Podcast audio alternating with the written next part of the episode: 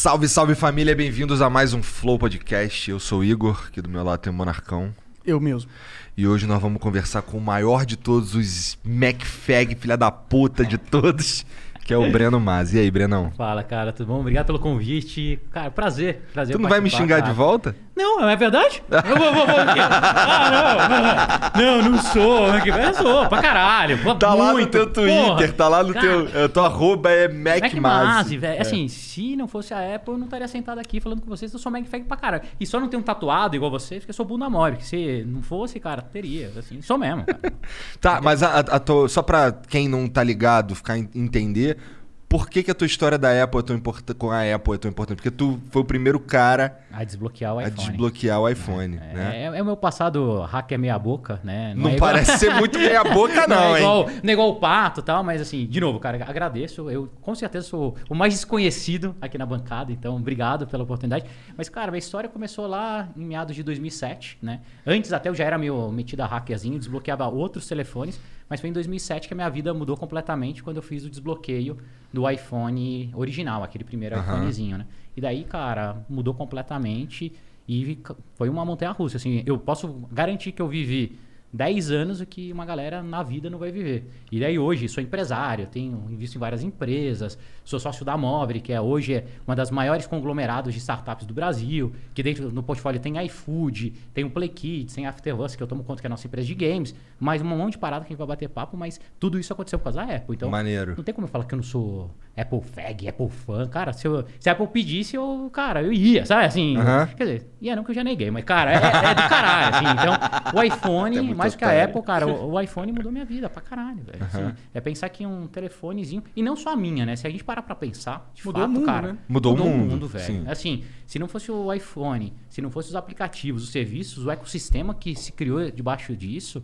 cara, olha como seria o mundo, cara. Hoje tudo você pede na porra do celular. E aí, esse era até o slogan da, da minha primeira empresa, que era, chamava Fingertips, né? Então, assim, o seu smartphone te trará superpoderes. Então, através dos aplicativos, a gente empoderava as pessoas a fazer ah, os serviços, as empresas. Então, foi, foi um momento legal. Tem Maneiro. bastante história. Vamos falar sobre isso. Mas antes, eu queria falar aqui da Estúdio PC, cara, que é a nossa fornecedora de PCs aqui. A gente usa os PCs da Estúdio PC. Vamos fazer uma lan house ali em breve. Estamos montando ali as casinhas, as mesinhas e tal. As cadeiras estão vindo aí pra gente começar a fazer uns gameplays, certo? Vai pra gente se divertir aí, aí, vai é. vir conteúdo aí. Mas nada muito sério.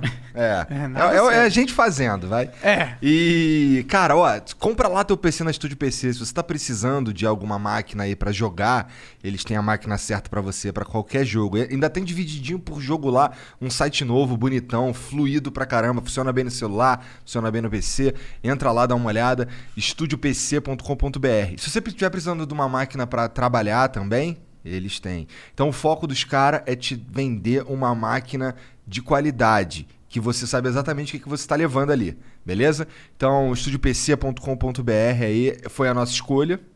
Talvez seja a sua escolha também. Então vai lá no Estúdio PC, comprar teu PCzão. Qual é o outro? O outro patrocinador é nós mesmos. É, a gente tem uma plataforma de membros no flowpodcast.com.br. Você pode se tornar membro agora. Com isso você vai ganhar desconto na nossa loja para comprar os nossos produtos bem baratão. E também vai ganhar eh, fotos exclusivas com os convidados que a gente tira e não posta no Instagram. Que, eh, que mais? Ah, até o final dessa semana a gente vai ter o nosso concurso para ver quem tem a melhor sorte. A- Famoso amanhã, né, cara? Final da semana. Verdade, É. verdade, verdade. Concurso pra ver quem tem melhor sorte, é não pode melhor, ser sorte. cara. Não pode ser sorteio. Não cara, pode ser sorteio. Pode ser sorteio. É. É um concurso. É um concurso. Então você vai ter a chance de ganhar. Inclusive o Breno trouxe algo pra gente, não trouxe? Ah, é? Que, por que, que aquilo ali? Eu tô curioso, Cara, pega as duas paradas. Pega lá, Serginho, pega lá. Pega, Sérgio. Tem um negócio aí no chão e, e o grandão ali. É, trouxe um negocinho pros membros, porque eu sei, porque eu também sou membro. Ô, aí sim. Caralho, aí O sim. burguês, olha quem, o burguês, olha, o olha burguês. quem é nosso membro, cara. Da hora. Caralho. Não, e- é. Vai, abre aí, vai, Monark. Vou Ah, abrir, vou vai- meter a mão aqui, hein? Vamos lá. Vamos lá. Isso daqui eu só quero um compromisso com vocês, que é o seguinte. Esse quadro vai assinado pros membros. Caralho! Depois que, que que, cara, isso aqui for realidade, tá? O Elon sentado aqui, falando com vocês, tá? Então espero que Imagina! Com muito carinho. Olha lá, mano. Que foda, moleque. Ah, é. O Elon estourando a banza maluca, rapaz. Tá bom? Presente Maneiro. pra vocês. Pra deixar pendurado aí no novo estúdio. Quem que é Alex Silva? Cara, Alex Silva é um amigão meu que ele faz artes só baseado em tecnologia. Então todo esse desenho foi feito com iPad. Então o cara faz, cara, tudo no Incrível. iPad. E a gente imprime depois numa, num material super mega fudido. Garantia eterna, sabe aquelas, Deixa deixa aquelas deixa paradas. Mas espero que vocês gostem. Pendurem aí num, num lugar pra Espero vocês. que vocês gostem, tá de saca. Ó, Serginho, pega esse aqui, daqui, bota que que eu fiz, ó? Muito foda. A gente mandou, fizemos vários menores Ô, deixa aqui. em Deixa papel de cannabis. Deixa aqui. Tá bom? Papel de cannabis, sério? É sério, ó, papel de cannabis você não vai fumar, hein? Ah, Daí isso aqui é pros tentar, membros. vou tentar. Tá bom? Daí vocês assinam. Nossa, você E uns tem que pap- assinar também, pô. Cara, e uns papeizinhos de seda aí pra vocês mandarem embrulhado pra, pra galera. Caralho! completo aí, sim. Foda Isso aqui, ó, só demais. certificado de garantia, as paradinhas. Porra, gostei demais disso Pô, aqui. e bom, os que membros bom, levaram cara. várias paradas foda também. Então, e daí é como se fosse um postalzinho, daí vocês mandam uma mensagem pros membros, assina atrás, Aham. tá? Daí- Então, ó, vire membro pra receber aí, assinado, autografado.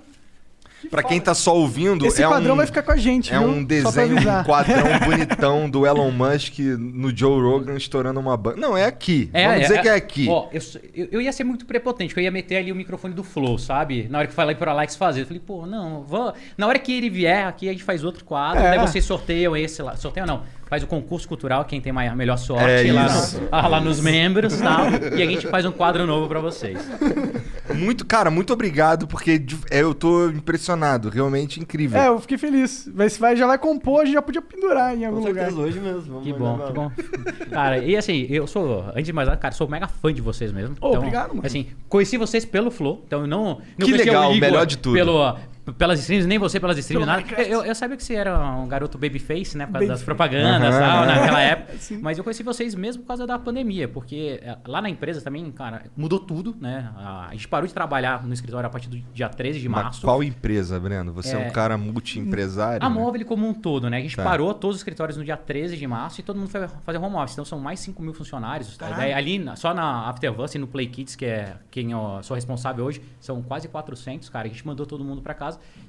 E, cara, era, assim, impossível não conhecer vocês, né? No meio da pandemia. Cara, eu comecei a consumir o conteúdo e eu vou falar assim, me viciou. É pior do que, que maconha. né?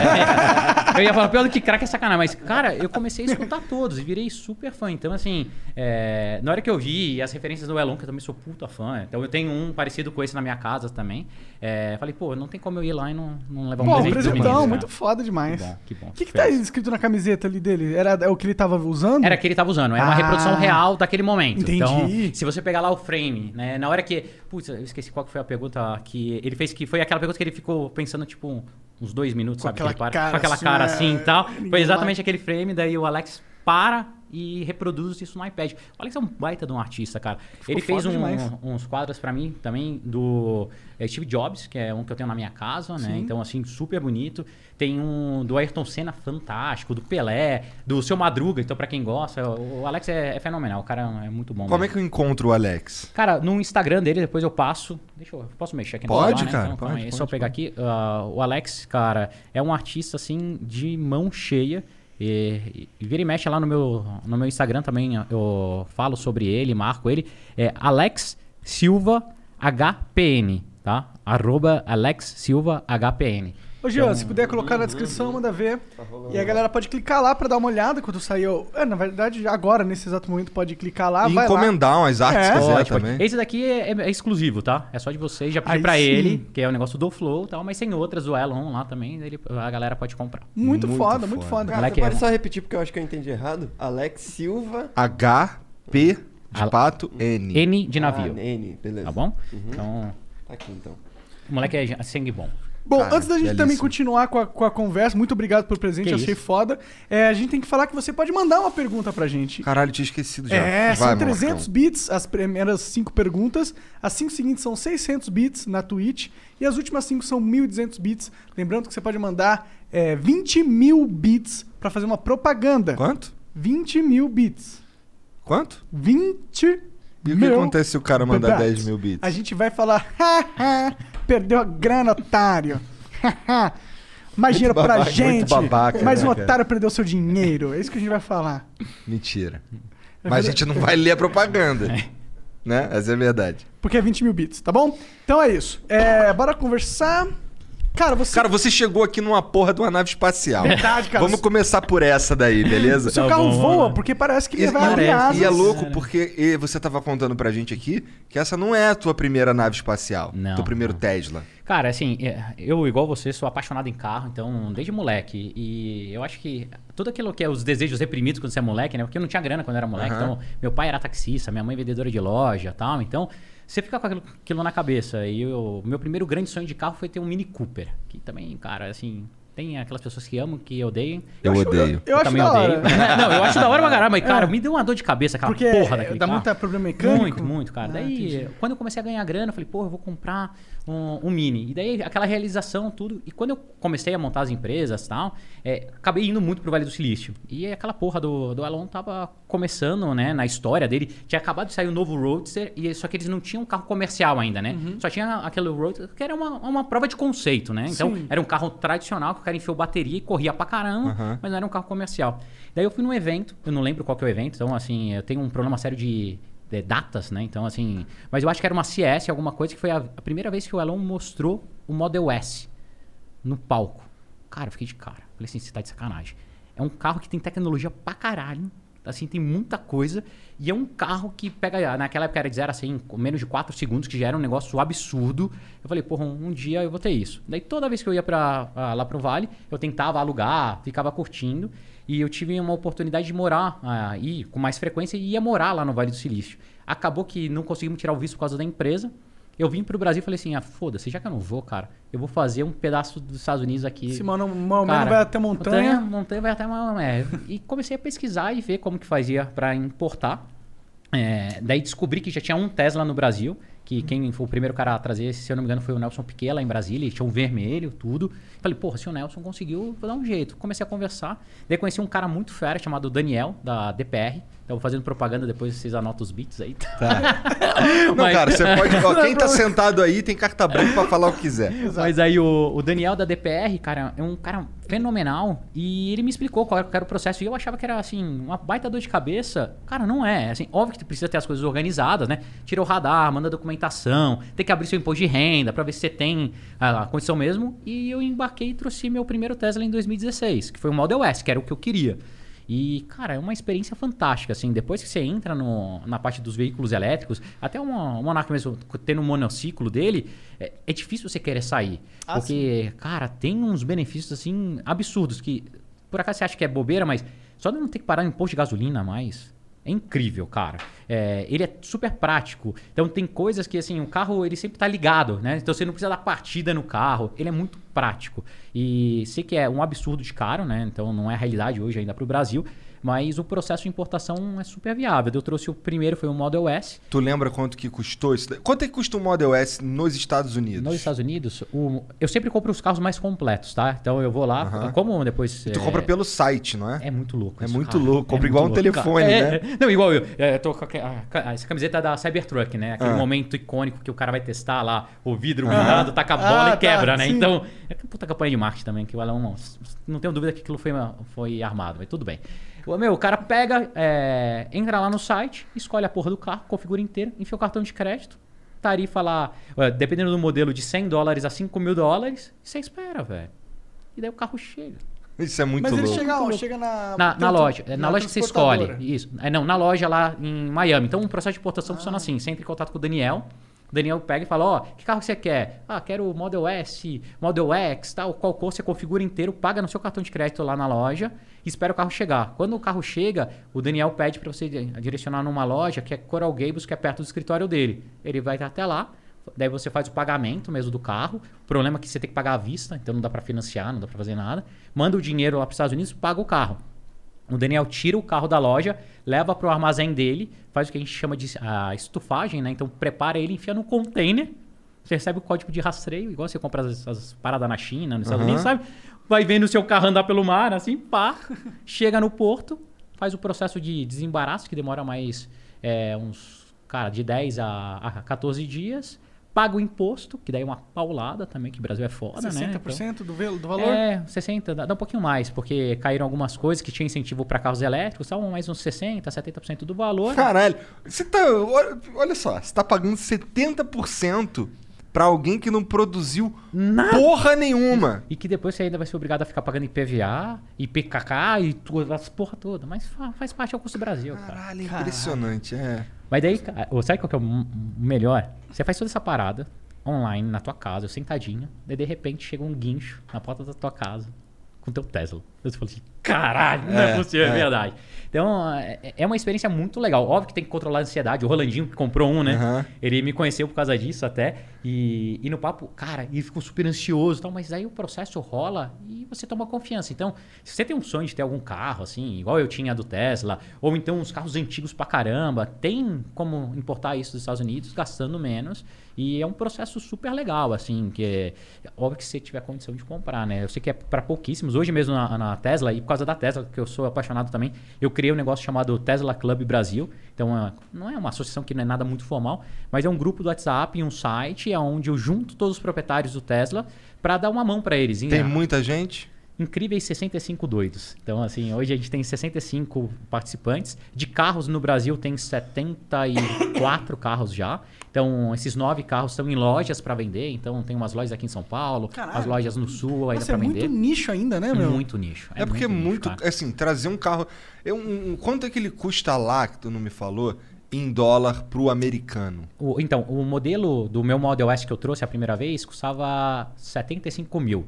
Esse que eu tô aqui, que é o Model X, custa 126 mil dólares. São carros muito caros, São. até para um americano. São caros. O Model 3, que teoricamente deveria ser um carro popular da Tesla, eles não conseguiram chegar nesse valor. Eles foram, eles anunciaram um carro abaixo de 30 mil, mas não conseguiram. E daí hoje um performance sai na faixa de 50 mil dólares. Então são carros caros, mas cara, são carros únicos. É que eu não faço, eu não carros, faço eu acho, muita né? ideia, eu não faço, não tenho muita noção de quanto custa, por exemplo, um Mustang GT nos Estados Unidos. Se eu não me engano, é 40 e poucos mil. É? É, fica nessa faixa. Ah, então é um pouquinho mais caro que um Mustang GT. É, mas o problema é que assim, é o carro de entrada da Tesla contra um top de linha da Ford, Entendi, entendeu? Essa é a entendi. merda, entendeu? Assim, ó, e, e- e eu entendo também que ó, o Elon ele tá passando um, um momento que é, cara, cara é muito doido, né? Ele falou Ele é assim, muito doido. eu vou revolucionar as três indústrias que ninguém quer mexer. Mexer, é. E eu vou fazer coisa pra caralho. Porque até a, até a Tesla, seu carro que você comprava era igual comprar uma geladeira, né? Então você comprava, sabia que, cara, a geladeira gela e o carro você anda pra frente e pra trás e pronto, né? E é isso. Cara, ele conseguiu transformar o carro num negócio super durável e mais do que isso. Cara, ele tem versão, ele tem upgrade. Todo mês eu recebo uma versão e meu carro tá mais novo. Então, esse negócio de você conseguir fazer upgrade do seu carro, o cara lançou no dia 24, no Natal, uma atualização que tem um que a gente chama de boombox, que é como se fosse um controle de áudio dentro do seu carro que você pode customizar sua buzina, jogar o seu rádio pro lado de fora, tal. A maior parte dos carros não tem isso. Daí o que o cara vai fazer? Vai vender o hardware, onde você vai lá, compra, pluga no seu carro antigo, transforma ele, e daí que você fala: ah, meu carro é um 2020, só que com software de 2021. Então seu carro não fica para trás, cara. Você sempre tem um carro novo. Então, o que antigamente virava uma geladeira e você trocava com um valor irrisório, cara, sempre ganha valor. Então é, é muito foda, é muito foda. Então, é, eu, eu curto muito Tesla, cara. É, Então, é até porque depois que você já importou, depois que tu já desembaraçou, já passou por tudo isso daí, o, o cara que não quer esperar três meses, ele compra o teu carro. sempre, né? sempre. Então, é, é, até é uma coisa interessante de Três falar. meses eu falei qualquer número aqui. É quanto tempo que É, espera? dá, dá mais ou menos isso, porque É. o- a primeira etapa é, que é longa, que é a fabricação da Tesla, porque os caras são com muito volume. E daí até puxando lá o gancho que eu perdi do, do valor do carro, eu acho que o Elon também não deixa mais barato porque não tem como produzir, cara. Eles estão produzindo muito carro. E as fábricas estão ficando prontas agora. Eles estão tá montando mais uma Gigafactory ali na, é, no Texas, que eles estão saindo da Califórnia, mais uma na China, mas não dá para entregar tudo que a galera quer comprar. Então, o preço é uma barreirinha de entrada. Mas o processo inteiro é: você entra no site da Tesla hoje. Infelizmente, qualquer carro demora seis semanas para chegar. Não tem carro mais rápido do que isso. Então, Uhum. tem que esperar essas seis semanas. Depois que chega teu carro na loja, o Daniel vai precisar de 15 dias para conseguir enviar teu carro. Depois, mais 15 dias para chegar, né, de transporte marítimo. E mais uns 10 para desembaraçar. Então, dá mais, mais ou menos três meses. Assim, coloca 90 dias para você ter seu carro. E aí eu tenho, vamos lá, um milhão de reais sobrando E aí eu quero ter um carro de um milhão de reais, que no caso é um Tesla, um Model X, que levanta as portas Porta- igual o, o De Volta pro Futuro. Futuro, Transformers, né? É muito foda. Acho que é um dos únicos carros do mundo que fazem isso, né? Cara, é. é assim, tem a, a Mercedes que abre a, a gaivota também, Aham. né? Mas carro que O é mais SUV, comercial. né? SUV, É. cara, é uma SUV para seis ou sete lugares, né? A, a configuração do meu é de seis. É, cara, é muito legal, cara. É muito legal mesmo. Tem um tablet gigante na tua cara ali, né? É Sim, muito uma legal. puta tela. A pessoa olha na rua quando tu Pra tá caralho, andando. pra caralho. É assim, o, o- legal é, tanto o carro da Tesla, ele não é muito chamativo quem olha de fora, né? Tirando o Model X, que é uma azeitona gigante, né? Um negócio bem diferente. é. A galera olha assim, tudo. Quando abre a porta, fudeu. É. Então, qualquer lugar que você vá, as minhas filhas, cara, adoro quando eu levo elas na escola. Porque, pai, vamos com o seu carro. Suas filhas têm né? quantos anos? Eu tenho três. Eu tenho a Bruna de 10, a Clara de 7, ah, de, de 8 anos, cara. Se eu falasse 7, ela me matava, fiz agora aniversário. 8 anos e a Alice de 5 anos. É, e elas piram, cara, em É. tecnologia, piram em carro, assim. E, e para elas. Tudo bem que eu acho que eu não tô fazendo muito bem pra elas, né? Porque vira- é, é tipo uma bolha, né? Mas é, minha mãe, coitada, tinha um carro até então, era um carro a combustão mais antigo, tudo. Daí elas viravam e falavam assim: pai, tadinho do carro da vovó, né? Parece que ele precisa de bengala, olha o barulho que ele faz. Não sei o quê. Então, porque elas estão acostumadas em carro que, porra, olha. Não faz a- barulho nenhum, né? Não, mais do que isso, cara, olha a cabeça que maluco. Você entra no carro, o carro abre a porta e fecha a porta sozinho. Você entra no carro, o carro não liga. Não faz barulho. A porra dirige sozinho, cara. eu Dirige vim pra sozinho. cá sem encostar a mão no volante, entendeu? Boto Em lá, algum momento autopilot. tem que pegar. É, não, só para saídas, né? Porque os mapas não funcionam ainda no Aham. Brasil, mas para saída, é, daí eu faço, eu tenho uma pecinha que você coloca no volante que simula você encostando a mão, então, Caralho! cara, meu, o bagulho anda.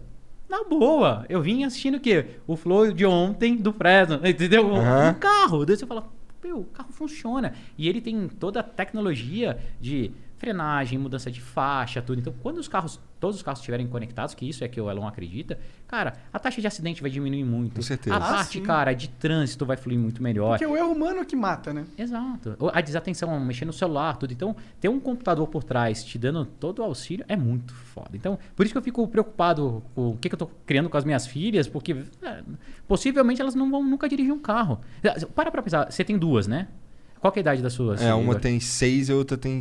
vai fazer oito agora. Você já parou pra pensar que provavelmente elas nunca vão dirigir um carro na vida se elas não quiserem? Assim, se ela não tiver o prazer de dirigir? É verdade. Entendeu? Que a tendência é essa, cara. É. Ou então, igual esse louco fala, teu carro vai trabalhar pra você enquanto você estiver no seu trabalho, ou se estiver em casa. Igual o meu Tesla, se eu tivesse nos Estados Unidos e ele tivesse com a última versão do Autopilot, ele dirige literalmente sozinho. Que o que o Elon quer fazer é essa rede, onde você tá trabalhando, você não vai usar o seu carro, você coloca assim, é, Tesla Disponível. Tax, disponível. O cara vai, pega a pessoa, deixa no ponto que ele quer, Vai ganhando volta, dinheiro. você vai ganhando dinheiro. Isso é foda mesmo. Porra! Essa parada é foda mesmo. Porra! Caralho. E daí vai falar que o cara não é um gênio? Não, o cara é o puta gênio, né, mano? E, e um gênio que tá realmente inovando pra caralho sem parar. Aquele lance daqueles buracos lá que ele falou no programa do Joe Boring Rogan lá Company. em, lá em- em Los Angeles, essa porra tá todo vapor? Tá, todo vapor. E Tá eles- mesmo? Tá. E eles estão fazendo um também Hum. de Miami pra Orlando, né? Caralho. O Então cara ele. é muito louco. Calma aí.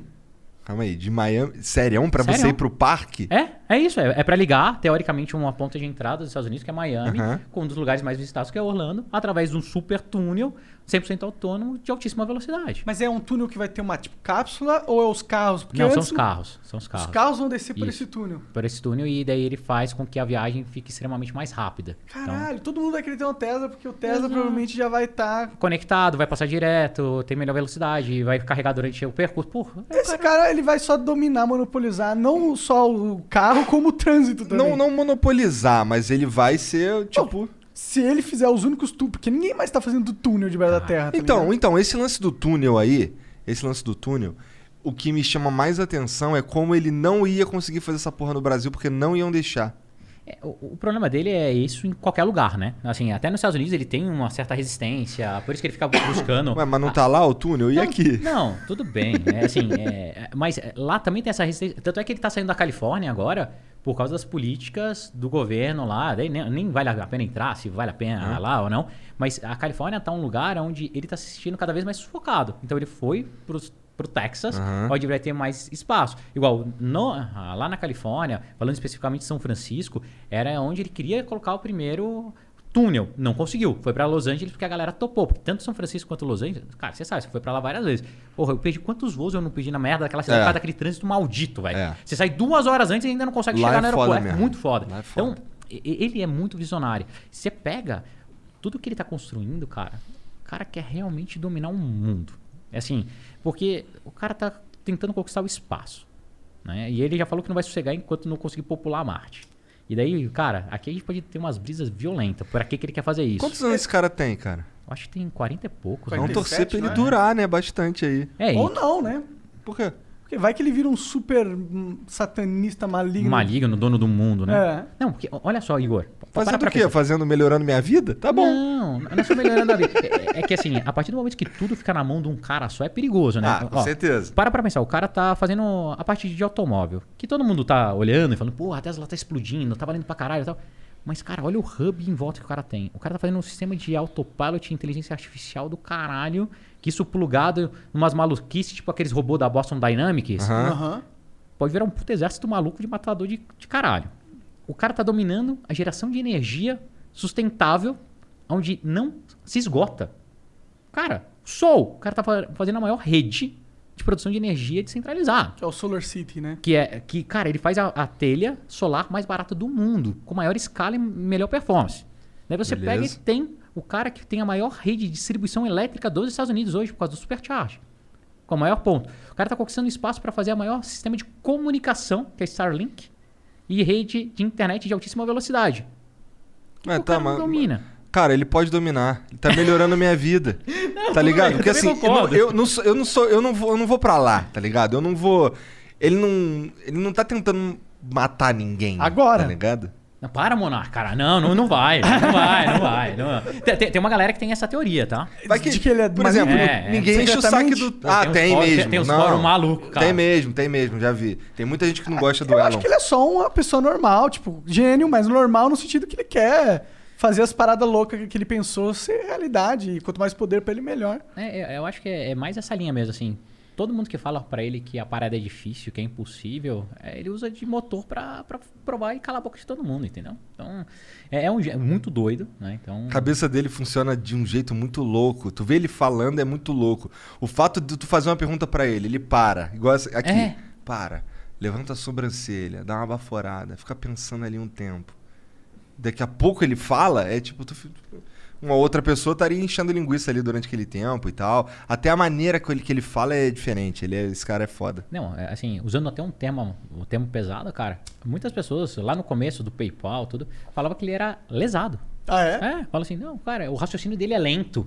O cara, é, ele, ele não pensa, ele não é tão ele, ele, eloquen- eloquente, né? Eloquente. Porra, cara, meu, o cara é um gênio. Ele é um gênio. Ele é um É, gênio. pelo menos ele, ele, ele pensa grande, né? Porra. Isso aí é, não dá pra tirar do cara, né? É, é, é, ele, é, o que eu admiro nele é isso, assim, quais executivos do mundo você conhece que é CEO de três empresas e consegue fazer com que as três performem pra caramba?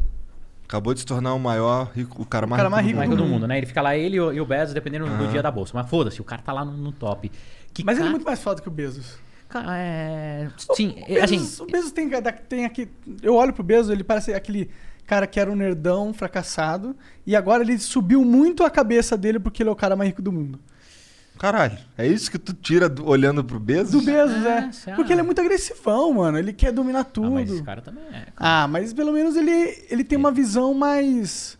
Não, É que assim, eu acho que são maneiras diferentes de atuação. Entendi. O, o Bezos, o que, que ele tá querendo fazer? Ele quer ganhar no volume. O cara sai comprando, aglutinando, eu quero ter minha rede aqui, a Amazon precisa ser é, dona do planeta, mais ou menos como o Facebook é na parte de comunicação, ele quer fazer com a parte de, De logística, distribuição. distribuição, a parada. Já o, o Elon é o seguinte, o que ninguém acredita.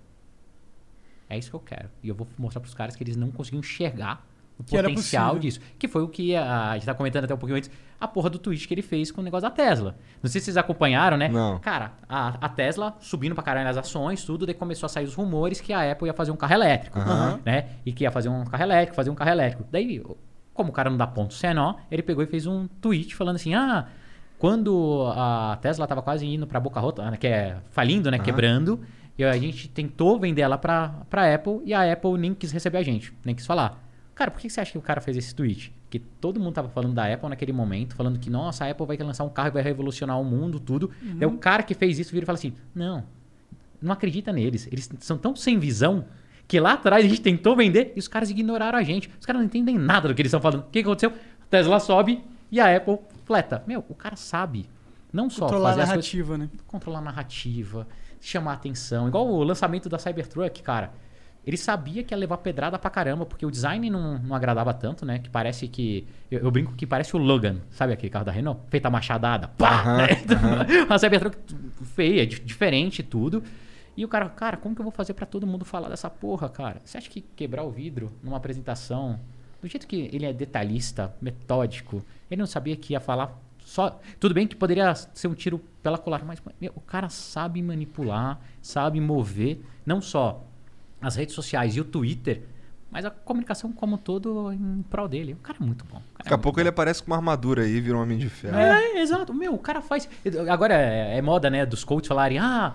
Foguete, foguete não dá ré, foguete não dá ré, não dá ré é o cacete, olha o que ele É. fez, SpaceX, velho, entendeu? Puta de, é, entendeu? Ah, foguete não dá ré, dá ré não dá, olha aí, foguete que mais vale no mundo, cara, o cara que vai conseguir revolucionar a, a parte espacial é porque o foguete dá ré agora, graças a esse cara, então, o cara é bom, é, cara, cara é foda. é foda. Mas tu tava falando aí antes, a gente começou esse papo, tu falando aí do lance da Apple, É. que tu foi o cara que desbloqueou o iPhone. O que que tu tava fazendo no ano de 2009? Sete que sai, Sete. sete, é. Que que tu tava fazendo no ano 2007 que deu na tua telha de desbloquear um iPhone? E o que que tu usou, cara? Tá. Eu- o teu trabalho que você realizou lá nesse iPhone aí, ele, ele foi replicado no mundo, é isso? É, é, foi ao, é, ao contrário, assim. é, o trabalho que um fórum desenvolveu, né, foi usado no mundo inteiro. Não tem, não tem um cara, né? Assim, eu não sou o dono do desbloqueio, longe disso. Tá. É, como qualquer comunidade. Pô, Por que, que as coisas acontecem de fato? Você junta uma galera com objetivo em comum Aham. para fazer as paradas, não tem jeito, né? Isso para qualquer coisa. Você pega as grandes empresas, é, todas elas nasceram assim. Então, você vê uma oportunidade, junta uma galera e começa a fazer. E o iPhone foi a mesma coisa. É, desde 2000, eu já desbloqueava telefones. Que eu... Mas de sacanagem, em casa lá, tu pegava os telefones? Não, era empresa mesmo. Tinha É. montado uma empresa. Porque é, o que aconteceu? Até 2000, eu era fudido de grana, tudo. Até 2007 também era mais fudido, mas não era tanto. Mas eu era fudido de grana. E trabalhava como micreiro, sabe? Cara, cara que dá manutenção em rede. Aham. é, tentava montar uma... Tentei montar minha empresa, porque eu nunca gostei de trabalhar para ninguém. Então eu sempre quis é, empreender, porque via muito ali... Meu pai e minha mãe não queria ter a mesma vida do que eles. Então... e meu pai e minha mãe me deram uma excelente educação. Eu falei, porra, cara eu vou empreender, eu vou ter minhas, minhas coisas. Daí montei a empresa, mas em 2000 eu inventei de cair numa história de amigo, né? Que sabe aquele amigo que vira pra você e fala assim, porra, vamos pra fora do país, cara. A gente trampa durante as férias, volta com uma graninha, e aquela época eu tava meio fudido, que tava com o carro financiado atrasado, e cara, você consegue pagar teu carro, porque você trampa lá e tal. Cagada. Daí eu fui pra Londres, no inverno, cara, em dezembro, achando que a gente ia tra- conseguir trabalhar me pendurei numa puta dívida lá no, no cartão de crédito do pai dele para comprar as passagens e fui para Londres. Acabei virando KP, lavava prato, lavava privada, lavava chão, cara, me fudi pra caramba lá no, no restaurante. E o melhor dessa viagem, além de ter voltado com muita dívida, foi que eu voltei na, na, na minha mala com um telefone GSM na época, que tinha uma operadora lá e não existia GSM ainda no Brasil. A TIM estava acabando de chegar no Brasil com o GSM. E assim que a TIM lançou, eu catei um chip da TIM. Pro jovenzinho que não sabe o que GSM é que Ah. antes tinha o CDMA, CDMA. que era a tua linha ficava presa ao No teu seu- aparelho. Isso, no seu device. Hoje a gente troca de chip e troca de número, mas antes não era assim. Exato. E antigamente vinculava sempre né, o número ao serial daquele device. Hoje você pega o chipzinho, trocou e funciona. O seu, seu número está vinculado ao chip. E quando eu fui tentar fazer esse negócio funcionar, cara, não, funcionava, não dava sinal. Daí eu peguei e comecei a estudar, né? Que sempre fui mais nerd. Pô, mesma frequência, mesmo tipo de tecnologia, porque não funciona. E daí eu descobri que tinha um bloqueio de telefone. Naquela época, esse telefone era um telefone Siemens. E eu fui começar a cair no fórum para buscar né, como que fazia para esse negócio funcionar. E eu fiquei apaixonado na comunidade, porque era uma comunidade muito restrita, só que muito ativa. Então tinha gente de tudo quanto é lugar do mundo. Cara, cara da Rússia, da China, Japão, Estados Unidos. E todo mundo falando como fazia para desbloquear os telefones e customizar os telefones. E nesse fórum que eu conheci o meu passa de vida, assim, que foi o Paulinho. E a gente se conheceu no fórum discutindo como a gente chegava numa solução de um Siemens na época, que era um SL55. E é uma puta história engraçada que a gente passou, eu acho que um ano e pouco, falando inglês, trocando mensagem e tal. E daí um cara me contratou para fazer o desbloqueio de, vai, mil telefones. Era um negócio descomunal. E eu não sabia fazer. E o Paulinho, né, que na rede social chamava Stu, era o cara que mais manjava de Siemens, assim, cara da vida. Eu era o cara que mais manjava de Nokia e Sony Ericsson na época. E ele, cara, fazia tudo de Siemens, tudo. E eu virei pra ele e falei assim, porra, Paulinho, onde você tá, cara? Eu preciso de ajuda, vem pra cá, tem esse SL55, o lançamento dele vai ser tal. Ah, o cara que me contratou precisa ainda customizar o software tal. Dele, não, mas eu te ensino a fazer remoto. Falei, não, cara, não vai dar. É, eu preciso de você, porque é muito device. Eu pago sua passagem, pago suas coisas, tudo. Daí eu fui tentando convencer ele. Daí ele virou pra mim e falou assim: ah, não, tudo bem, é, eu vou. É, eu falei, ah, beleza, onde você tá? Dele, tô no Brasil. Eu falei, você tá de sacanagem. Eu também. Aonde você mora? Dele, em São Paulo. Eu falei, caralho, eu tô em São Paulo também, velho. Me fala onde você tá pra gente se encontrar hoje. Ele, ah, eu fico na Praça da Árvore. Cara, ele na Praça da Árvore e eu na Saúde. Pra vocês que não são de São Paulo, assim, é um bairro um do lado do outro, velho.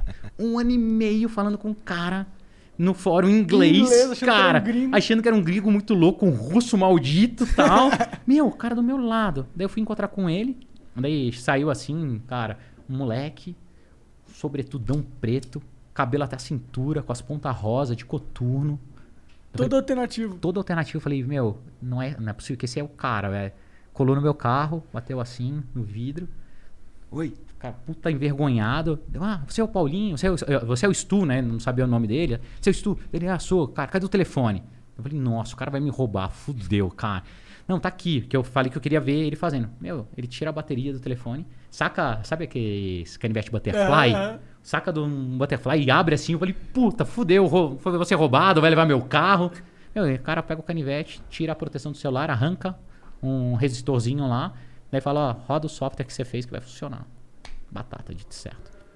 Depois disso, virei super amigo do Paulinho e a gente montou uma empresa que fazia desbloqueio de tudo quanto é celular. Tudo.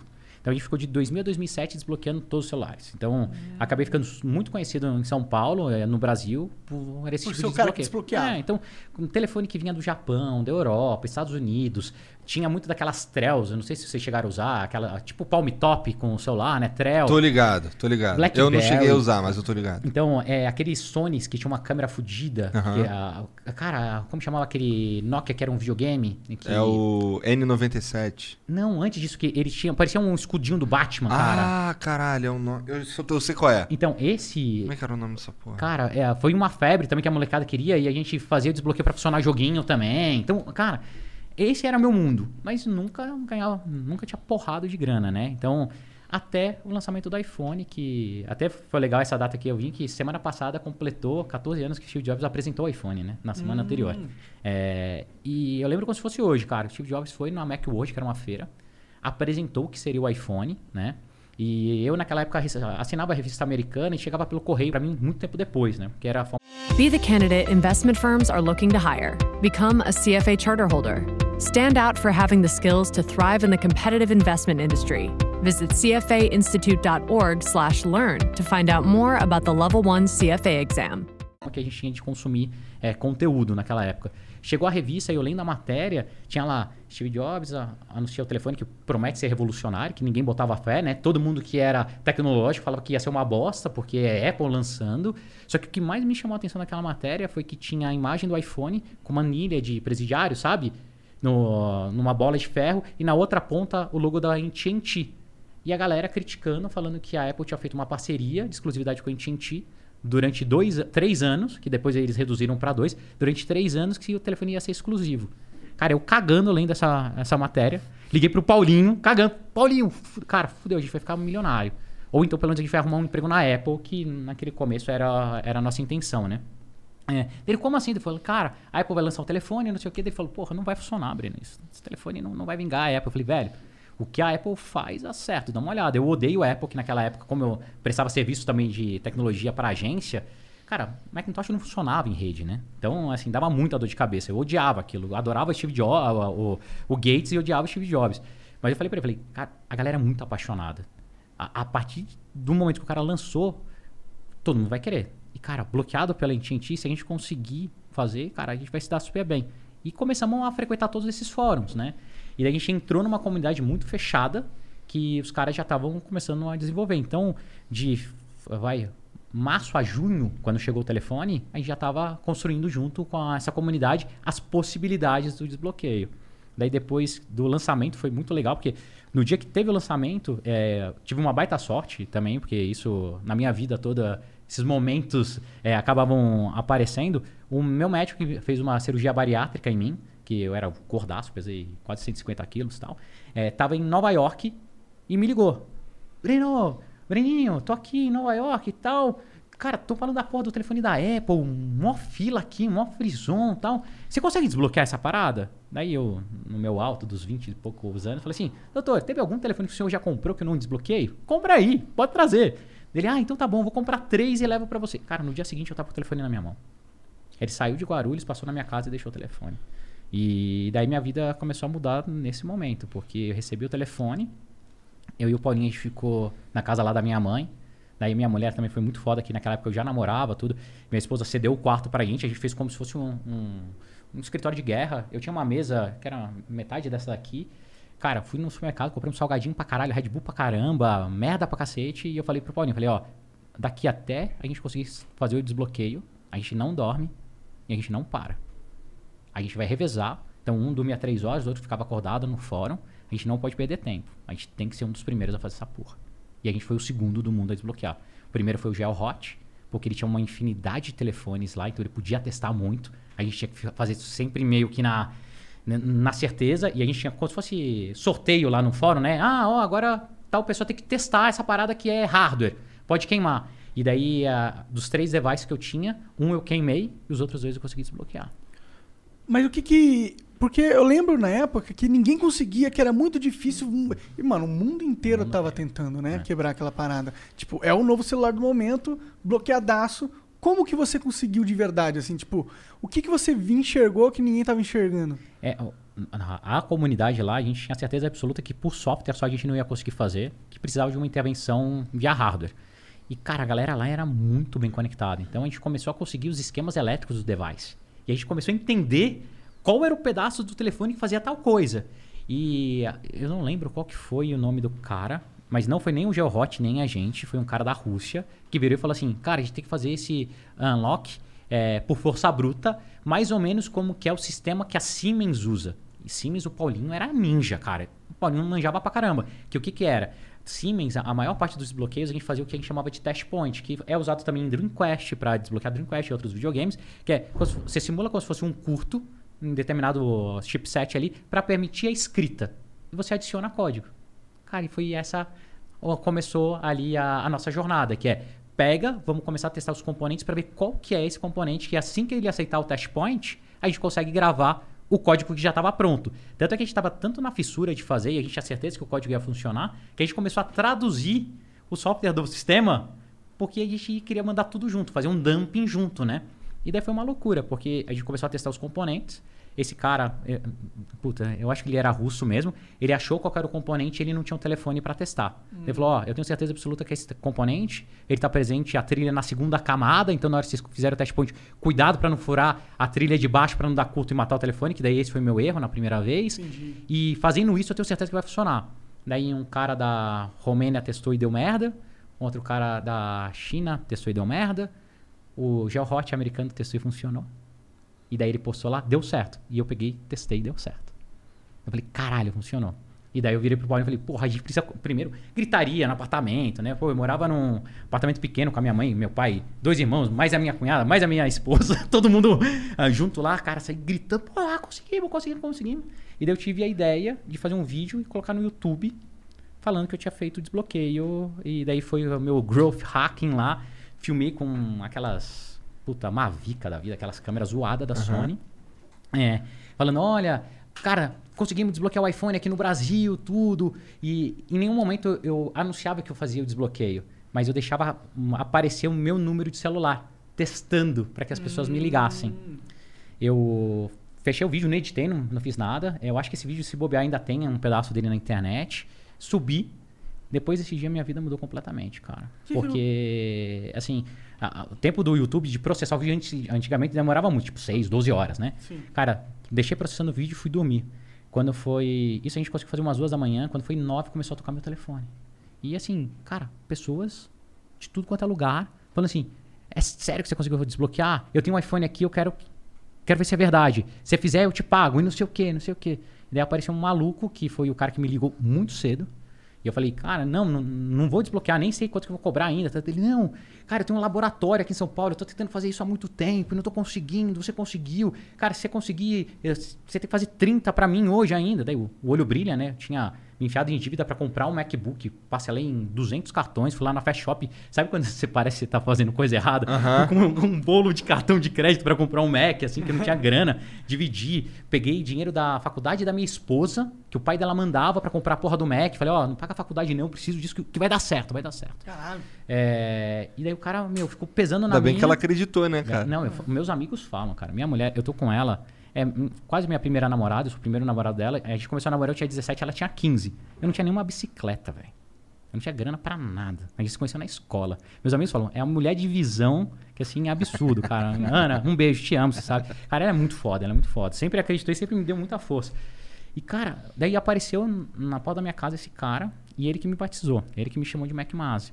Eles, cara, eu morava num prédio que não tinha portaria, não tinha nada. Então o cara buzinava, eu tocava a campainha, eu olhava pela janela, descia, pegava o celular, fazia o desbloqueio ali na escada mesmo e devolvia pro cara. Entendi. O cara chegou, bem, eu lembro como se fosse hoje, uma puta Cayenne branca, blindada, carro de segurança, um polaco gigante, tocou a campainha, eu olhei assim, dele, oi Breno, tudo bom? Marcelo, é, desce aí, desce aí. Eu, puta, cara, que cara chato, já tinha me ligado 200 vezes e tal. Desci e falei, oi Marcelão, tudo bem? Dele, cara, ó, trouxe quatro telefones pra você desbloquear pra mim pra eu ver se funciona. É, eu falei, não, funciona, cara, deixa aqui, eu já... Ele, não, eu queria ver como que você faz. Eu falei, cara, não dá eu te mostrar assim, porque eu preciso abrir o aparelho, é um processo devagar, tal. Dele, não, então, deixa eu só ver os equipamentos que você usou, porque ele é um engenheiro, um cara muito cabeçudo. Daí eu falei assim, puta, cara, não, não, não tava muito à vontade.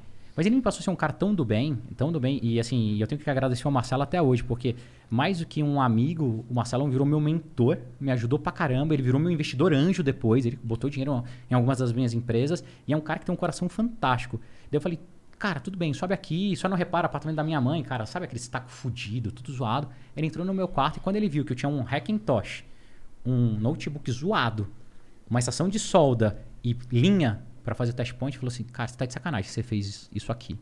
Eu tenho um laboratório fudido, eu trabalho com blindagem, cara, tem um, tudo quanto é equipamento que você precisa, microscópio, osciloscópio, não sei o que. Você conseguiu fazer aqui? Eu falei, é, eu e o Paulinho. O Paulinho tava dormindo nessa hora, babando.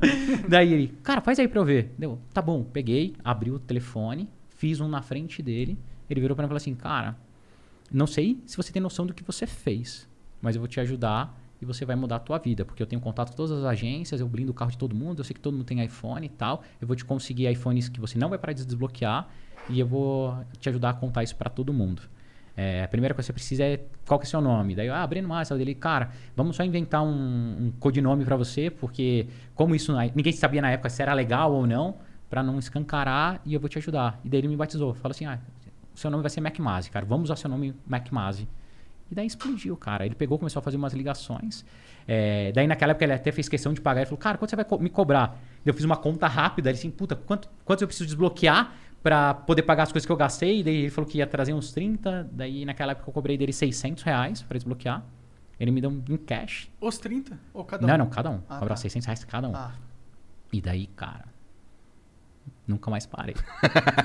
daí, vou te dizer, cara, eu desbloqueei telefone pra caralho. Lá em casa eu tenho, puta, eu devia, vacilei, devia ah, trazer. Eu até mostrei na, na entrevista do Marcel, eu tenho um quadro maior do que esse, cheio de chip, que deve ter uns 4 mil chips. Tem uns potes assim, que cada iPhone vinha, tinha um chipzinho dentro, né? Eu tirava o chip e pedia pro cara, ah, posso ficar com um chip que não serve pra nada? O cara, ah, sim, pode. E eu comecei a guardar, eu tinha sacos disso. Em Entendi. casa que eu queria ou fazer um mosaico, um quadro um dia, Sim, sim. e lá fica o registro disso, mas foi muito louco. Maneiro, Foi cara. Muito louco, assim. Viajei o mundo desbloqueando, conheci gente pra caramba. Quando eu montei minha empresa de desenvolvimento de software, muito foi por causa dos contatos que eu fiz desbloqueando o telefone. E o iPhone era um negócio maluco. Vocês chegaram a ter esse primeiro iPhone Não. ou não?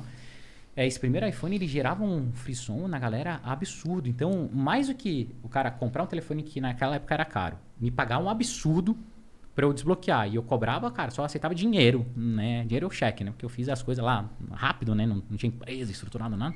É, meu, a galera agradecia muito, era muito maluco, cara. Assim.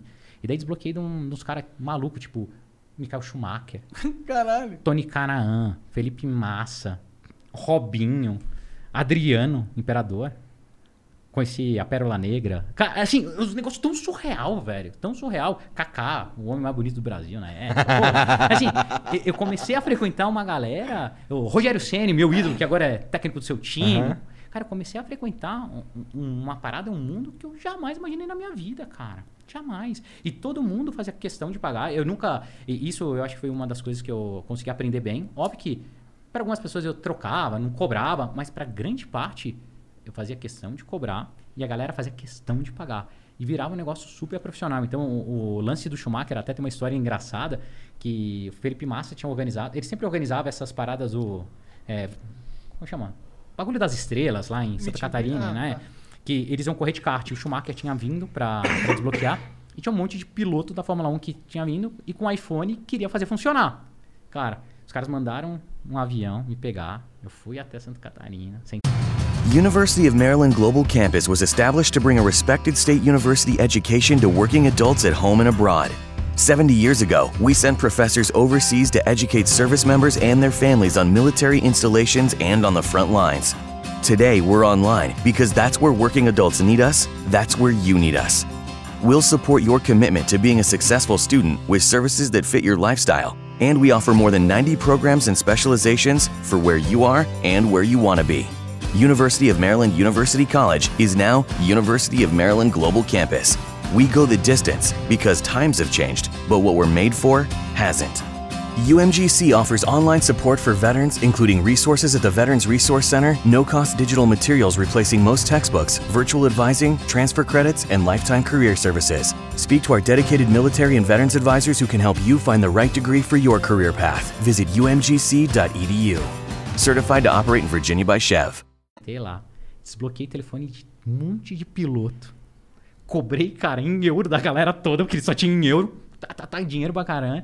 Ganhei presente dos caras, andei de kart e voltei bonado, cara. Porra, pra mim era o melhor dos mundos, cara. Não dá pra, pra acreditar. Caralho, tá. Então, o jeito que tu ganhou dinheiro pra começar A minha vida. tua vida inteira foi por causa do, do desbloqueio do iPhone. Foi. A Apple te procurou, você falou. Procurou, procurou. Uma vez pra me fuder, né?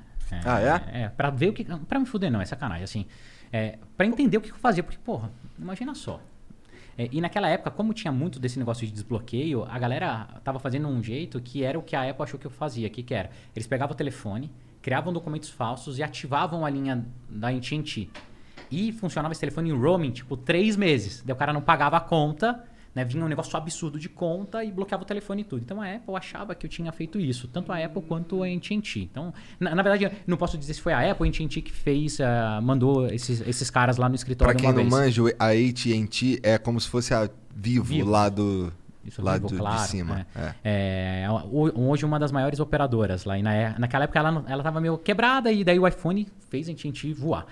É, e daí um dia eu tava lá no meu escritório, cara, fazendo desbloqueio pra caramba. Daí eu tinha um negócio até que. é, a gente vai criando novos produtos, né? Então o cara deixava o telefone lá, demorava tipo um dia pro outro pra desbloquear. Se o cara quisesse que eu desbloqueasse na hora, ele pagava o Fast Lane, daí pagava 900 reais e não 600.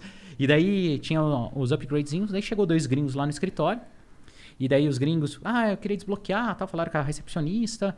Daí, outra coisa que eu sempre fiz questão, eu sempre fiz questão de eu atender a galera. Então, cara, eu sabia que era um device caro, tudo, então eu fazia questão de ir lá, cumprimentar, falar, ó, fica tranquilo, abra-se um aparelho, porque a gente tinha que abrir, né? Imagina, você comprava um puta telefone caro e um doido, gordo, maluco, virava e falava assim, não, tem que abrir o telefone pra fazer funcionar. Então todo mundo ficava com medo, então mostrava também, ó, aqui pode dar uma marquinha, porque eu preciso usar a ferramenta para abrir a tampa desse jeito e tal. É, e daí esses dois caras chegaram e falaram, não, eu quero que faça agora, porque eu tenho um voo e tal. Inventaram uma puta historinha. É, eu, eu pago três vezes mais. Eu falei, não, não, não precisa ser três vezes mais. Cara, tem aqui o Fast Lane, tudo. Ele, ah, não, mas eu queria ver, porque meu, empre... meu telefone é corporativo. Começou a inventar um monte de história. Daí eu já comecei a ficar meio assim, daí eu falei, ah, cara, mas foda-se, cara. O cara vai me pagar em dólar, quero grana mesmo tal. Não tem segredo nenhum, que ele não vai ver nem o test point, nem o software que eu tô rodando, foda-se. Ah, coloca ele na sala de reunião. Eu tinha um, um escritório que já tava mais ou menos arrumadinho. Tinha uma sala de reunião, coloquei eles na sala de reunião. E fui fazer o desbloqueio na frente deles. Peguei meu MacBook, deixei viradinho assim, fiz a, a parada, abri, fiz o test point, rodei o software, fechei o telefone. Daí nisso eu tirei o chip, coloquei o chip na mesa, pedi, você tem chip do Brasil, tal, pra ver ele funcionar? Dele, como assim? Você faz funcionar com chip do Brasil? Eu falei, é, eu faço funcionar com chip de qualquer lugar do mundo. Você pode chegar lá nos Estados Unidos e usar T-Mobile. Dele, oh, eu achei que você fazia o telefone funcionar. Eu falei, não, isso é fazer o telefone funcionar. Você tem um outro tipo de AT&T, eu coloco que vai funcionar também. Daí, sabe quando fica um negócio assim, hum, eu não entendi o que você tá fazendo e eu não entendi o que você tinha me pedido. Daí ele, não, então me mostra funcionando. Deu, pá, tirei o meu, meu chip, coloquei no telefone dele, fiz uma ligação, ele viu que funcionou. Daí ele, cara, mas o que, que você fez? Eu falei, desbloqueei, caralho. É, o que eu faço, meu É, trabalho. Daí, desbloqueei. Dele, ah, mas o que que você faz com esse chip? Eu falei, ah, geralmente eu peço para as pessoas para me dar de presente. Porque eu guardo dele. Como assim você guarda? Deu, ah, espera, puxei, porque falar com um gringo de vez em quando não, é, é- é difícil. Mostrei para ele. Dele, what the fuck, cara, um monte de chip. Então, você não faz nada com isso? Eu falei, não, eu quero fazer um quadro, alguma coisa com ele. Ele, tá, tá bom. Pegou o telefone, colocou no Mac, começou a snifar, olhar lá o que, que ele tinha feito tal. Ele, mas o que, que você fez? Você, você não alterou o código? Eu falei, não, não alterei. Eu adicionei coisa no código. Ele, não, não, mas você não alterou nada? Eu falei, não, não, alto- ah, não alterei nada. Ele pegou, começou a falar com o cara rápido pra caralho. Não consegui, não conseguia entender absolutamente nada do que os caras falavam. É, meu, assim, tipo, pá, tá funcionando. Então, dele, ah, tudo bem, é, como que eu faço pra pagar? Deu, ah, cara, só aceito dinheiro, o cara não tinha real, acabou me dando dólar, acabou me dando muito mais do que era o desbloqueio mesmo. E junto me entregou um cartão da Apple, um cartão da AT&T. Caralho. Daí, cara, gelei. Cu fechou. Porra, cu fechou, cara. Gelei absurdamente na hora. Falei, nossa, fudeu, vou ser preso agora, fudeu. Eu já liga pra advogado e tal. É, e ele falou, ó, obrigado, a gente vai entrar em contato com você em breve. Caralho. Eu falei assim, nossa, que merda.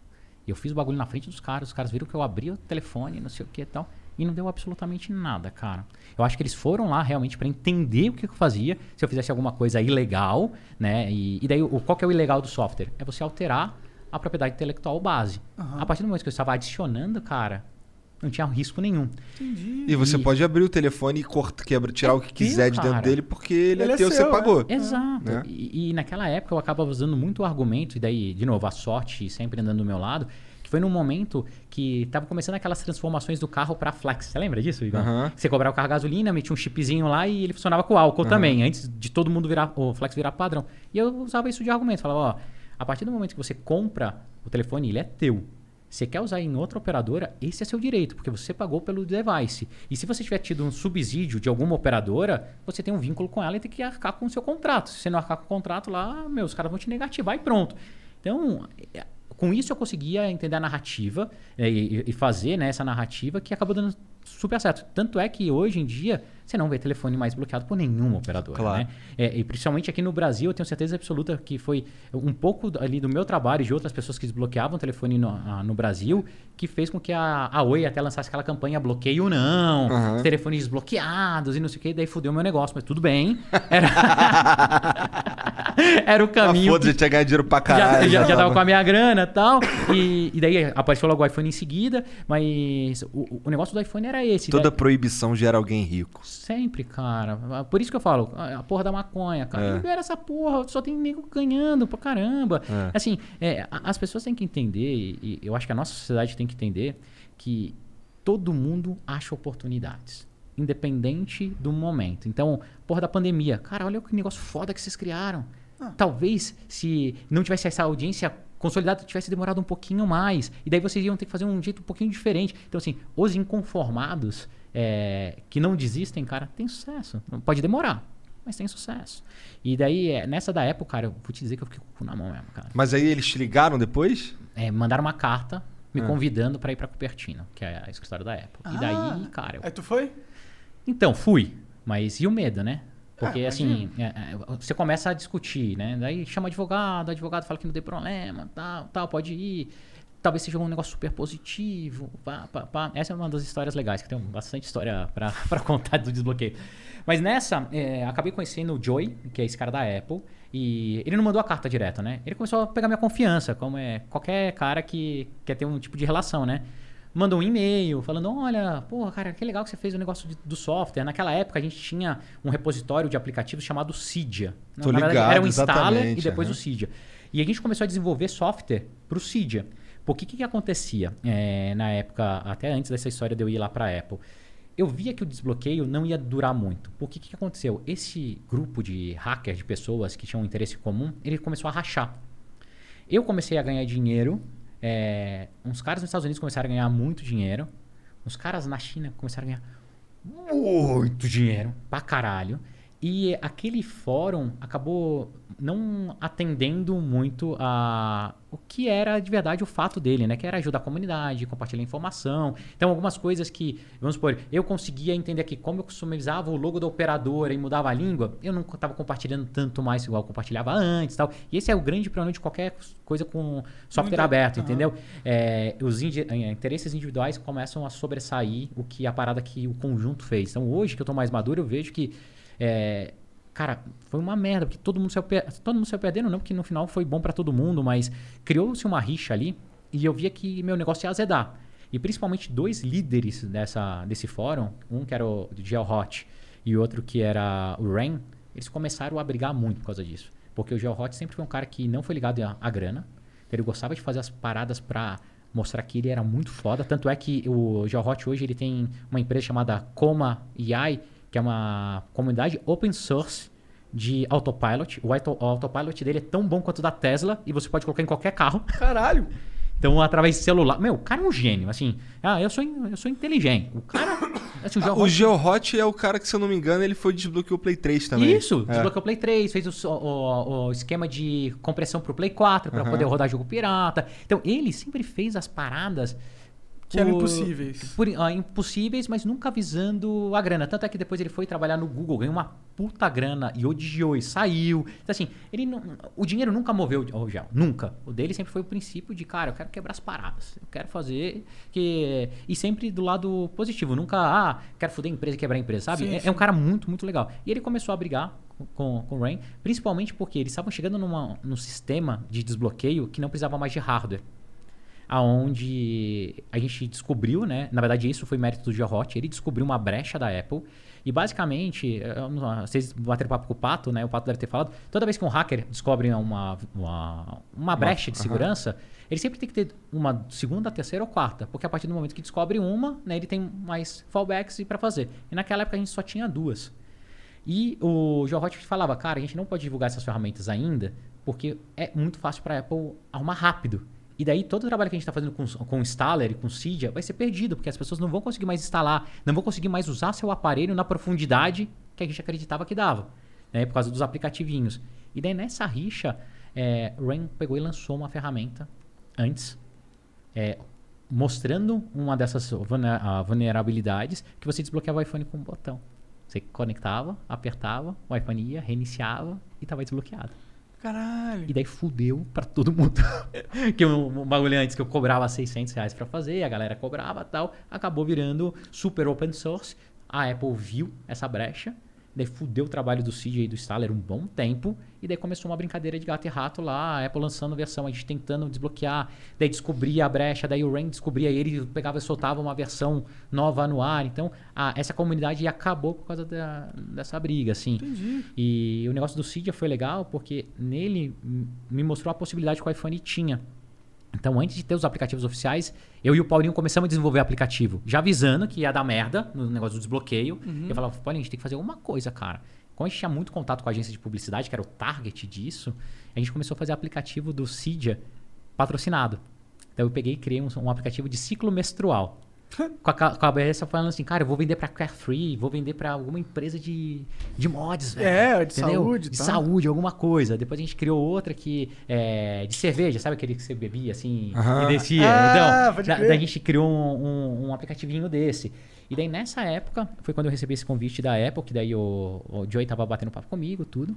Daí fui pra, pra São Francisco. Puta rolê de patrão, né? Executiva, tá, aquelas paradas. Carro esperando na porta. Cheguei, cara, puta hotel top pra caralho lá. Caralho, que eu jamais naquela época podia pagar mesmo, desbloqueei o telefone, né? Eu tinha feito um- algumas cagadas. Quando a gente tem muito dinheiro novo, a gente faz várias merdas, né? Então, é... E, cara, no dia seguinte, ó, era, minha reunião era tipo 8h15 da manhã, sabe? Os horários meio bosta, assim, muito cedo. Cheguei lá cedão, que tava ansioso. Entrei numa sala. A sala era, cara, imagina quatro mesas dessas, assim, pá, pá, pá, pá. Sabe aquela sala que parece de filme, assim? Aham. Escama de peixe, não Tipo sei o do, do, da Wayne. Isso, cara. Sabe, a- a- ma- maluquice mesmo. Que parece uma pista de boliche, não é uma mesa, né? Umas plaquinhas, assim, um monte de, de nome, cara. Meu Umas cadeira nome, pica. cara. Umas cadeiras pica pra caralho. Sentei na cadeira. Daí era 8h15, deu uma atrasada. Daí a mão vai ficando gelada, né? Já começa a dar... Não? Meu Deus De do céu. repente, cara, entra o Joey, que é um cara sensacional. Sabe aquele americanão mesmo? Gordão, camisa florida, tal. Ai, Breno, pá, pá, pá. Super feliz tal. Sentou, daí começou, ó, esse aqui é fulano de tal advogado, esse aqui é labor, esse aqui é... labor. Uma galera, cara, 20 advogados. 20 advogados. Falei, fudeu. Vão me processar, pegar minha Tô aqui, cueca. vão me jogar numa cela, não saio nunca mais dos Estados Unidos. Tomei no cu, porque fazer o desbloqueio, tudo bem, tava ok. Mas a gente criou um negócio dentro do iPhone, tá fazendo aplicativo que não é o propósito. Daí começa a passar um monte de coisa na cabeça. Falei, nossa, fudeu, fudeu, fudeu. Eu virei pra, pro Joey e falei, Joey, é, rapidinho, eu tô aqui, obrigado ou convidado? Ele, pô, não, você é nosso convidado, eu não sei o quê. Eu falei, ah, pô, que legal, que bom, que bom, que bom. É, cara, onde que é o banheiro? Dele, ah, você pega, desce, porque a Apple, é- a política dela de segurança é super foda, né? Você desce, passa ali, tem ah, o banheiro, você pode usar o banheiro. Cara, catei, saí da Apple, catei o, o carro, fui pro aeroporto, comprei uma passagem e voltei pro Brasil. Não voltei pra reunião. Sério? Saí, deixei as coisas no hotel, velho. Cara, não voltei. Não voltei, não voltei. Saí Que deses- viagem, cara. Desesperado. Porra, os caras vão me prender e tal, mandando mensagem, cara. Naquela época não tinha WhatsApp, né? Mandando um SMS, pai, tô fudido, eu acho que a Apple vai me processar. Tava com um monte de advogado, eu achei que ia ser entrevista de emprego, alguma coisa, tal, fudido, cara. Comprei uma passagem voado lá no aeroporto de São Francisco pra ah, Los Que Angeles. doideira, Desci cara. em Los Angeles, comprei um outro voo pra Houston, catei um avião de Houston pra São Paulo. Deixei as paradas no hotel, velho. Caralho. Quem tem cu tem medo, né? Assim, Quem tem cu tem medo. Entendeu? Literalmente. Daí cheguei no Brasil, cara, passou uns dois dias sem entender porra nenhuma. Daí o cara me liga. Breno, você tá louco? O que, que aconteceu, cara? Eu, não, não, cara. Tentei justificar ele. Velho, você é doente. Eu falei, não. Eu fiquei com medo. Medo do quê, cara? Eu, ah, por causa do desbloqueio, era um monte de advogado. Ele, não, eu ia te propor um negócio. Eu, o quê? Dele, cara, eu não posso te falar. Você precisava ter assinado os documentos. E no fundo, o que, que eles queriam? Eles queriam me dar é, early access, é, acesso antecipado para o que seria a loja de aplicativos. Da Apple. Para eu começar a desenvolver os aplicativos por causa que eu já fazia para o Cydia, para o Installer. No final das contas deu tudo certo, daí por isso que nasceu minha primeira empresa tal, que deu muito certo. Aí tu voltou pra lá e foi trocar ideia com eles? Botei o caralho, né? Eu fiz ele mandar digital, cara, tal, ver se era isso mesmo. Ter certeza absoluta que não ia dar merda, porra. Não, Tá é certo, foda, porque assim, É, cara, 10 advogados é foda, né, Cara, mano? não, Por que, que precisa de 10 advogados se você vai me propor algo da hora, ligado? Não, é, e mais do que isso, assim, é, cara, a gente sabe que, ó, exemplo, cara, eu te admiro pra caralho, é, apesar de eu não concordar muito, mas, cara, eu te admiro pra caralho, você fumar maconha, foda-se, né? Aham. Então, você, você tá- vai arcar com as consequências se um dia dar merda, entendeu? Se alguém pegar aqui e tocar, você tá fazendo esse tipo, foda-se, cara, tô mesmo, é isso e tal. Naquela época, eu sabia que o que eu fazia podia não ser legal, no Brasil era legal, porque meus advogados tinham falado, mas nos Estados Unidos eu não sabia. Nos outros países eu não sabia. E eu, cara, eu tava nos Estados Unidos.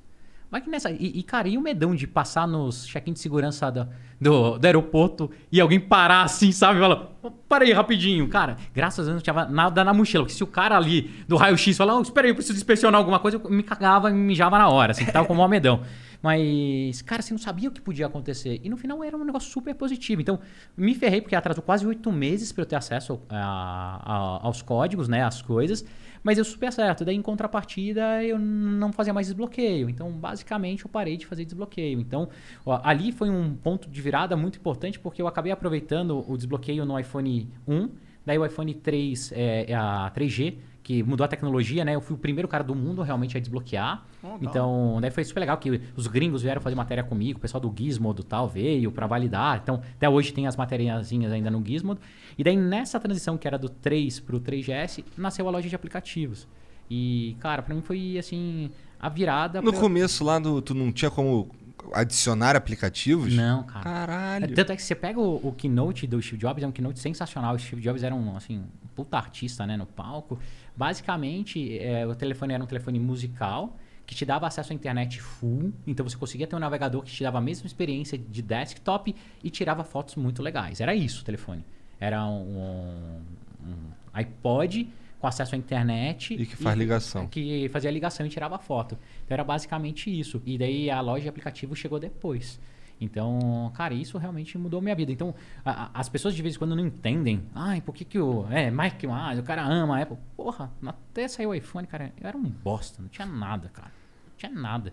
A Apple me proporcionou é, ganhar meu dinheiro, meu primeiro milhão, conseguir construir uma vida, cara, fazer amizade, conexão com todo mundo que ah, virou sócio parceiro, montar minha primeira empresa hoje, fazer parte do negócio gigante, tudo causa, cara, Apple e aplicativo, não tem como não amar, cara, não tem como não amar. E pode fazer cagada que eu vou amar do mesmo jeito, cara. Então, assim, Hoje em Quando dia. tu comprou esse iPhone 12 aí, veio sem carregador mesmo? feio, cara. e, e se vier desmontado, eu vou montar e vou falar, porra, que tesão, cara, é legal, entendeu? É legal, é legal. Mas o que, que você acha da Apple hoje em dia? Tá indo bem? Seu, Cara, a direção da empresa? Assim, depende muito do ponto de vista, assim. É, vou te falar como ponto de vista de acionário. Eu comprei lá as ações da, da Apple também, tudo. Cara, não tem como reclamar. Tim Cook assumiu. A parada não para de crescer.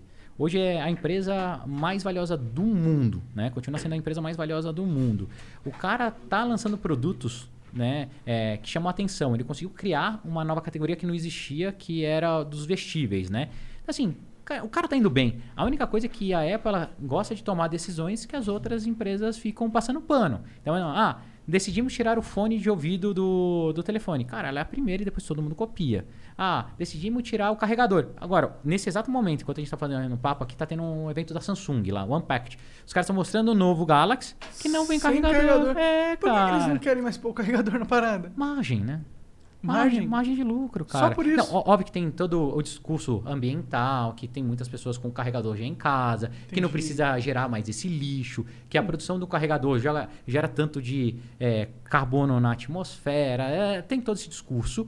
Mas no fundo, cara, aumenta a margem, porque você tirando o carregador, você diminui o tamanho das caixas, então você transporta muito mais Diminui o peso. diminui o peso, transporta muito mais devices, né? Por espaço Aham. e aumenta a margem da empresa. É isso. Entendi. É, esse é um negócio que pesa na Apple. Parece que ela. A única. Tipo, não é que ela tá melhorando o produto.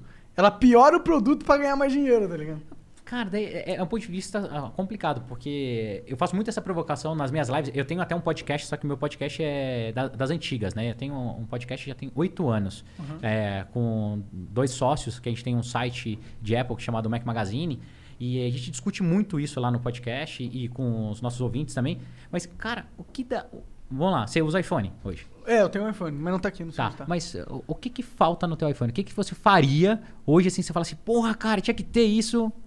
Si- Sinceramente, eu não uso muito celular. Só uso GPS e o WhatsApp. É só isso que eu uso. Então- E, e internet e tal. Então é porque qualquer tipo de tecnologia ele chega numa curva que é difícil você continuar em inovação. Sim. Entendeu? O, o iPhone ele pegou, começou aquela curva que a gente chama de curva S, né? Lançou, trouxe uma puta tela, que foi a grande diferença, né? E a, os- A touch, né? O touch, cara, de uma forma onde você não precisava de um acessório para manipular a tela, né? Canetinha. Usando a canetinha, tá? Usando o seu próprio dedo. Daí depois os caras trouxeram eh, alta qualidade para tela. Quando foi o iPhone 4, 4S, se eu não me engano, onde até o Steve Jobs mostrou lá que você conseguia ler como se fosse, o, o- o jornal na tela do iPhone, né? Por causa da densidade de pixel. Caralho.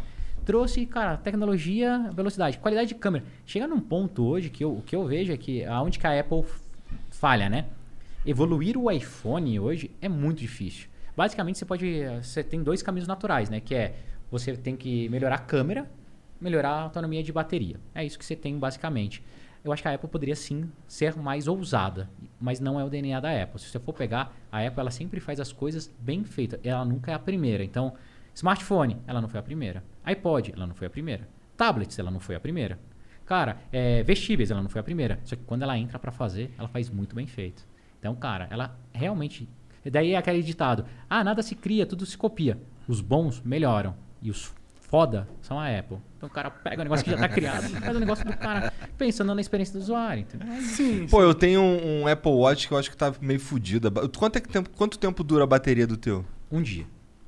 O meu dura 5 horas, 6 no máximo. Sem malhar, sem nada?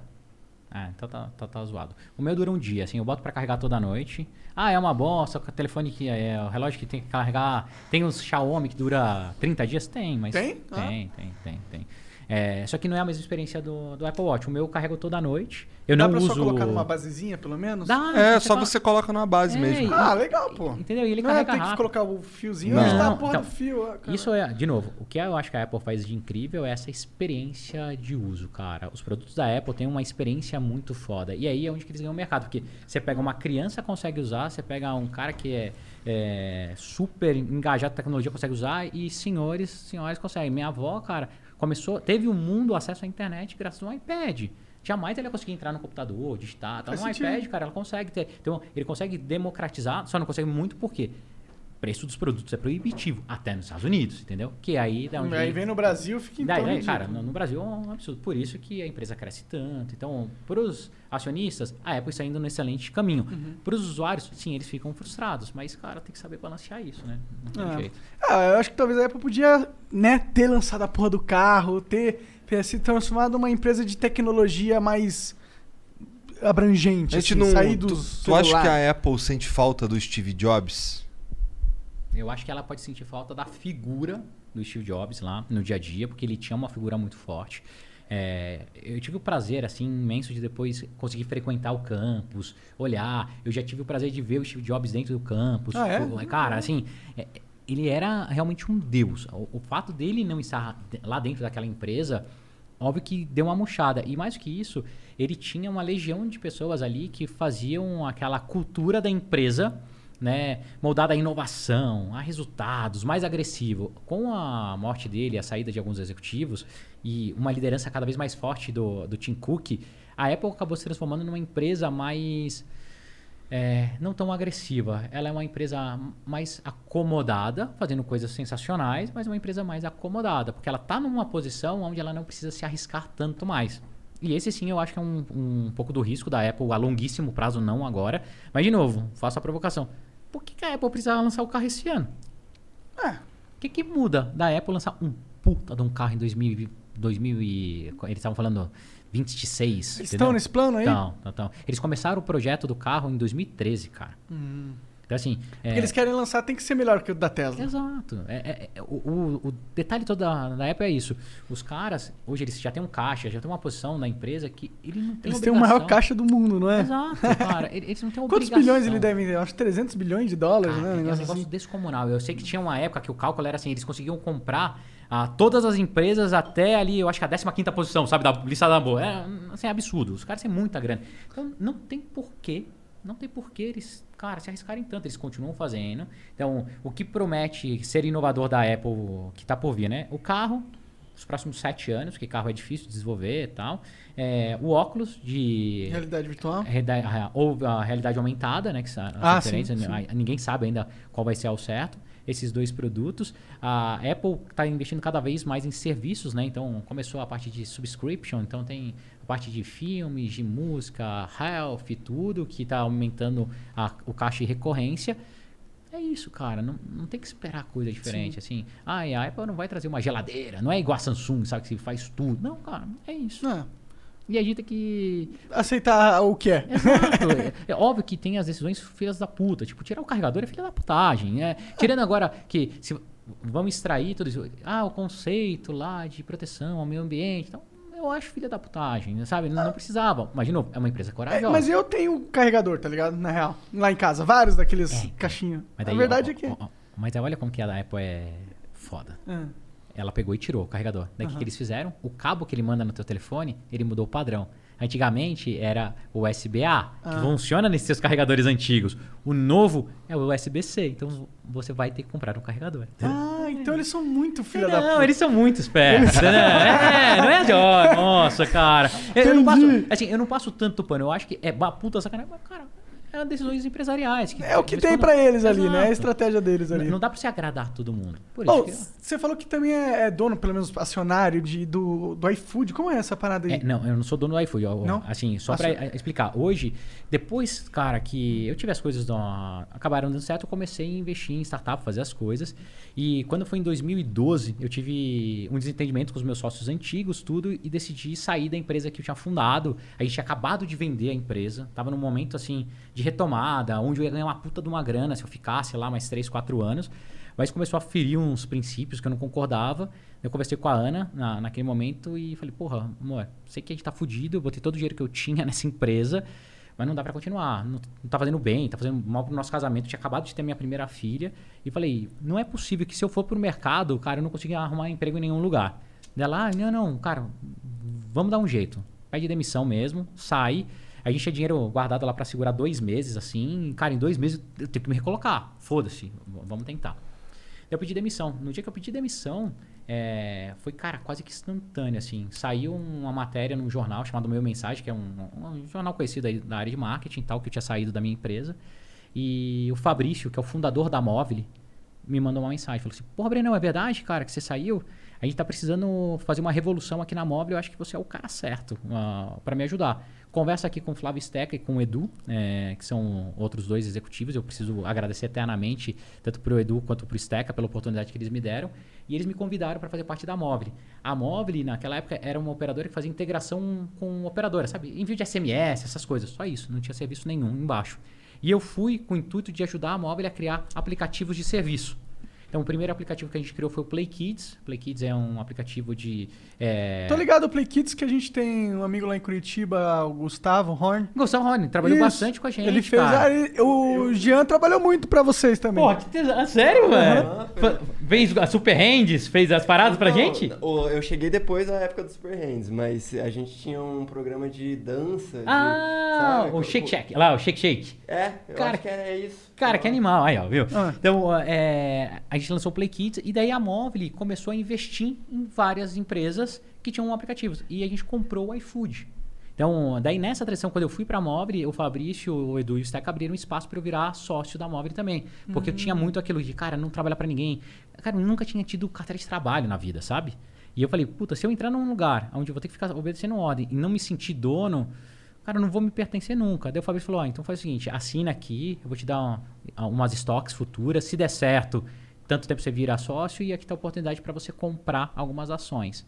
E daí, cara, eu vendi tudo que eu tinha, o que não tinha, peguei dinheiro emprestado, tal, comprei ação, tudo. E hoje a Móvel é ó, como se fosse um grupo, né, uma holding, onde debaixo dela a gente tem várias marcas. Então, a principal delas é mais conhecida é o iFood. Então, a gente é, é É 100% da Móvel, o iFood? Não, é, funciona? cara- Porque eu achei que o Fábio Pochá era dono dessa porra, o Luciano é. Huck era dono dessa Não, porra. Não tem ninguém disso. né? Não tem? Não tem mesmo? Não, não. Quem, ó, quem é dono do iFood? É Móvel, tá? A empresa Móvel, que dentro da Móvel são vários acionistas, mais um fundo que, cara, investe pesado na gente. Então é a Móvel. E esse fundo que faz investimento É internacional, gente, fundo? É, é o pessoal da Prozos. Então, que faz investimento na Móvel e faz investimento no, no iFood. Então, quem lidera hoje o iFood é o Fabrício Bloise, que é o CEO, o fundador da Móvel, e ele é tipo o Elon, que ele é muito foda. Da hora. E ele é o CEO Pô, do iFood hoje. Consegue cara. esse contato pra gente. Pô, aí. na hora, manda, a gente manda WhatsApp pra ele agora. E é um cara super, super, super cabe... Cara, ele é muito foda, assim. Porque o é um iFood meio que caras... dominou, né, o mercado aí. Não, Mais que isso, que eu sou ah, impressionado, assim, de novo, eu tive ah,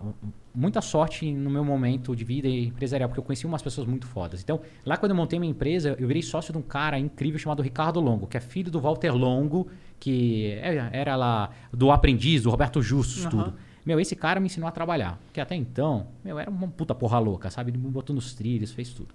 Daí depois, fui pra Móvel. Na Móvel eu conheci o Fabrício. O Fabrício é um dos caras mais inovadores, disruptivos, malucos. Eu lembro quando eu entrei na Móvel, cara, a gente tinha 40, é, não, era 100, 100 pessoas. Ele virava e falava assim, cara, a gente vai ser o maior ecossistema de aplicativos do Brasil. A gente vai ser, tipo, replicar o que é a China desse jeito. A gente vai ter isso. A gente olhava e falava assim, que retada. Meu, o cara é louco. Quando assim, eu, eu lembro quando eu tive a ideia do. Ali a gente tava fazendo o PK App, né? Que foi a ideia do, do Steca e tal. E a gente foi definir a primeira meta. Cara, a gente não tinha usuário nenhum. Ele virou e falou: Ó, a nossa meta vai ser ter um milhão de usuários. Eu falei, "Putz, o cara tá de sacanagem. Um milhão de usuários no primeiro ano. Cara, de certo, a gente bateu, a gente conseguiu chegar. Então, o Fabrício é um cara muito agressivo, assim, um empresário muito bom. E o Steca, que é o braço direito do, do Fabrício, que é o cara de tecnologia pesada, que esse cara me ensinou assim absurdo. Então eu trabalhei com ele durante cinco anos na, no Play Kids. Hoje ele é CTO do iFood. E o Eduardo Henrique, que é um outro fundador da Móvel, que hoje mora em Miami, que ele virou mais que um mentor, um super amigo e me dava muita porrada, cara, assim. Até hoje, ele me liga pra me sacanear. Fala, porra, Gordo, você tá fazendo coisa errada. Breno, cara, você tomou essa decisão. Então, eu acabei me cercando de pessoas muito boas e que ajudam até hoje as empresas darem certo. Então, Mobile tem lá iFood, a Mobile tem a Simpla, a Simpla do Rodrigo Cartacho, que é a maior a vendedora de ingressos né, é do Brasil, é Destination, que é muito boa. A Zup, que é um sistema de pagamento no Rio de Janeiro muito grande, que a gente faz é, pagamento online. Então, até não sei que ferramenta vocês usam lá para membros, mas dá para usar a Zup se vocês quiserem. A gente tem a Wave, que era o mesmo serviço da antiga Mobile, que é a, a parte de mensageria, conexão com operadoras e sistema de suporte, né? É, como se fosse concorrente do Zendesk. Então, cara, o trabalho que o Edu tá fazendo lá é incrível. Tem o Play Kids, e que daí dentro do Play Kids, que é onde eu atuo hoje, a gente tem três empresas, que é a Leiturinha, que é o maior clube de assinatura de livros do Brasil. A gente tem mais de 170 é, mil assinantes e que a gente manda livros educacionais todos os meses para casa de 170 mil famílias. Tem o Play Kids App, que é o maior aplicativo infantil do mundo. Então, cara, que tem jogos, atividades educacionais, vídeos, conteúdo original, é, lá na Netflix. E tem agora o meu Xodó, que a gente lançou tem mais ou menos uns 14, 15 meses, onde eu tenho a grata ah, oportunidade de liderar mesmo o negócio, que é a Afterverse, que é a nossa empresa de games. Que a gente tem um fenômeno chamado PKXD. Se vocês forem no YouTube Nossa! escrever... É teu, filha da puta. É meu, é meu.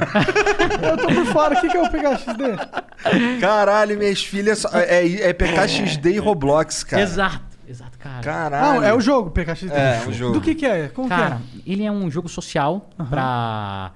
A, a gente conseguiu acertar o target legal, assim, a gente pega crianças a partir de 6, tá? Eu nem sabia que essa porra era brasileiro. Que, Ah, que foda. bom. É muito foda, né? Isso é muito foda. O pior, que, o pior que é bonitão o troço, é foda é? É, Mas mesmo. eu quero muito- entender o que, que- cara, é como muito- que joga esse Então, jogo. ele é como se fosse um Roblox, sabe o Roblox? Sei, é... Roblox é tipo Minecraft. Não, tipo- Roblox é, ti- é uma plataforma onde as pessoas entram e criam seus próprios jogos. Exato. Entendi. Então isso daí é... lá- O PK Box é também assim. PKXD. Não. PKXD. Não, o que que a gente fez, cara? Ah. Né? Só uma olhada. Cara, O PKXD tem uma tem uma, uma característica de customização do personagem que minhas filhas, cara.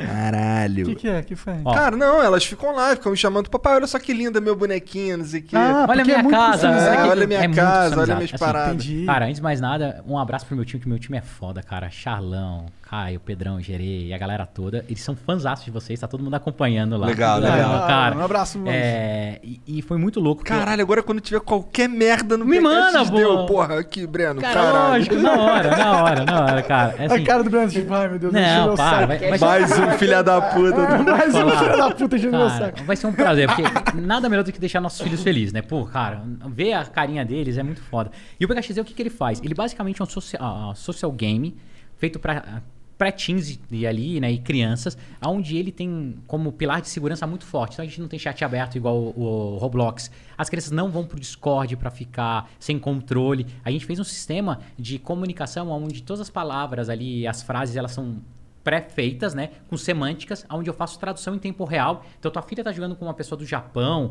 cara, da Rússia. Ah, ele, aí ele fala lá em russo, ela recebe em português, eles interagem super bem. Que foda isso. E aonde as crianças conseguem se expressar e customizar absolutamente tudo. Então é um mundo aberto como se fosse uma vida real. Então ela pode escolher profissão, ela pode ter pet, ela vai jogar, ela brinca com as pessoas, ela desafia outros. A gente fez uma versão de Natal agora que tava incrível, que as crianças conseguiam patinar pela, É. pelo cenário. A gente lançou um update Tô hoje. ligado nesse bagulho aí.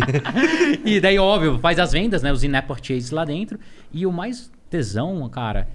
Você tem noção do tamanho que é o PKXD? Quantos não milhões tenho, de usuários? Não faço a menor ideia. Cara, quantos milhões de usuários você acha que a gente podia Cara, ter já- ali? se você já tá falando de milhões, Já é bastante, já. sei lá. Mais do que 30 milhões não é. Quantos milhões você tem? 32 milhões de usuários ativos mensalmente. Caralho, você tá passando League of Legends já, mano. Cara, isso é o tesão.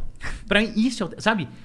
Feito no Brasil por uma camada de nerd muito doido, com tesão pra caralho de fazer games, que era o meu time, que ficava fazendo PKE lá e todo mundo rebelando. A ideia surgiu deles. Eles começaram a me provocar e falar, porra, Breno, a gente tem possibilidade, cara. O Charles me chamou um dia de canto e falou, porra, Breno, a gente consegue fazer. O Caio virou e falou, Breno, a gente consegue fazer. Eu falei, porra, velho, é verdade, vocês, vocês têm razão. Vamos começar a planejar. Planejamos junto, cara. E o time fomentou pra fazer dar certo essa parada. E daí eu levei a ideia pro board, né? Porque, cara, gente pra caralho lá que manda, né? Ó, a gente quer fazer isso, tal, essa ideia, essa é maluquice.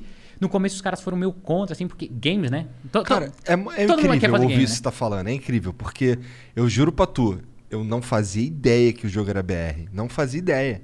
Não fazia ideia. O bagulho é incrível mesmo. Cara, impressionante. É muito legal, cara. E assim, e, e pra mim o- mais gostoso de ver foi que, igual eu, eu contei pra vocês aquele, ah, lá no comecinho, que ah, o Fabrício pediu para que a gente tivesse um milhão de usuários no Aham. primeiro ano e tal. É, quando eu tive essa ideia maluca, a gente pegou lá com o time, cara, o time trouxe a ideia, a gente arredondou, começamos a fazer nos horários vagos. Cheguei, a gente tem um planejamento estratégico, né? Cheguei no planejamento estratégico, mostrei pro board, falei, ó, cara, é isso que eu quero fazer. Daí o Fabrício virou pra mim e falou assim, cara, você acredita mesmo nisso, cara? Eu falei, velho, assim, não tem o que eu acredite mais no momento do que essa parada. Ele falou, então tá, sobe lá no palco, fala pra todo mundo se tem essa coragem e mete uma meta maluca. Se você tiver essa coragem, e imagina, pra 350 pessoas do grupo móvel como um todo. Falei, porra, é isso? Eu faço. Cheguei pro meu time e falei, velho, ó, Fabrício, desse desafio, vocês topam? Todo mundo, cara, eu topo. Ah, qual que vai ser a meta? Qual que vai ser a meta? Ah, 3 milhões. 3 milhões era o que o Play Kids na época tinha de usuários ativos. Falei, não, cara, a gente tem que ser muito melhor, maior do que o Play Kids. A gente é muito mais foda. Cara, vamos falar 10 milhões de usuários? Meu, meu tio falou, você tá louco, né? Sério, 10 milhões? Eu falei, cara, vamos 10 milhões? Daí os caras, porra, igual os 300? Vamos, foda-se, cara, é isso, vamos conseguir, vamos conseguir. Cara, subi lá no palco, falei que a gente ia fazer 10 milhões de usuários no primeiro ano, sem investimento de mídia, né? Só fazendo orgânico, as paradas e tal. O time comprou a ideia e do dia que eu descia lá do palco, esses caras e as meninas que trabalham lá com a gente não pararam de trabalhar um dia sequer, cara. Até a gente conseguir. A gente fechou o ano com quase 14 milhões de usuários.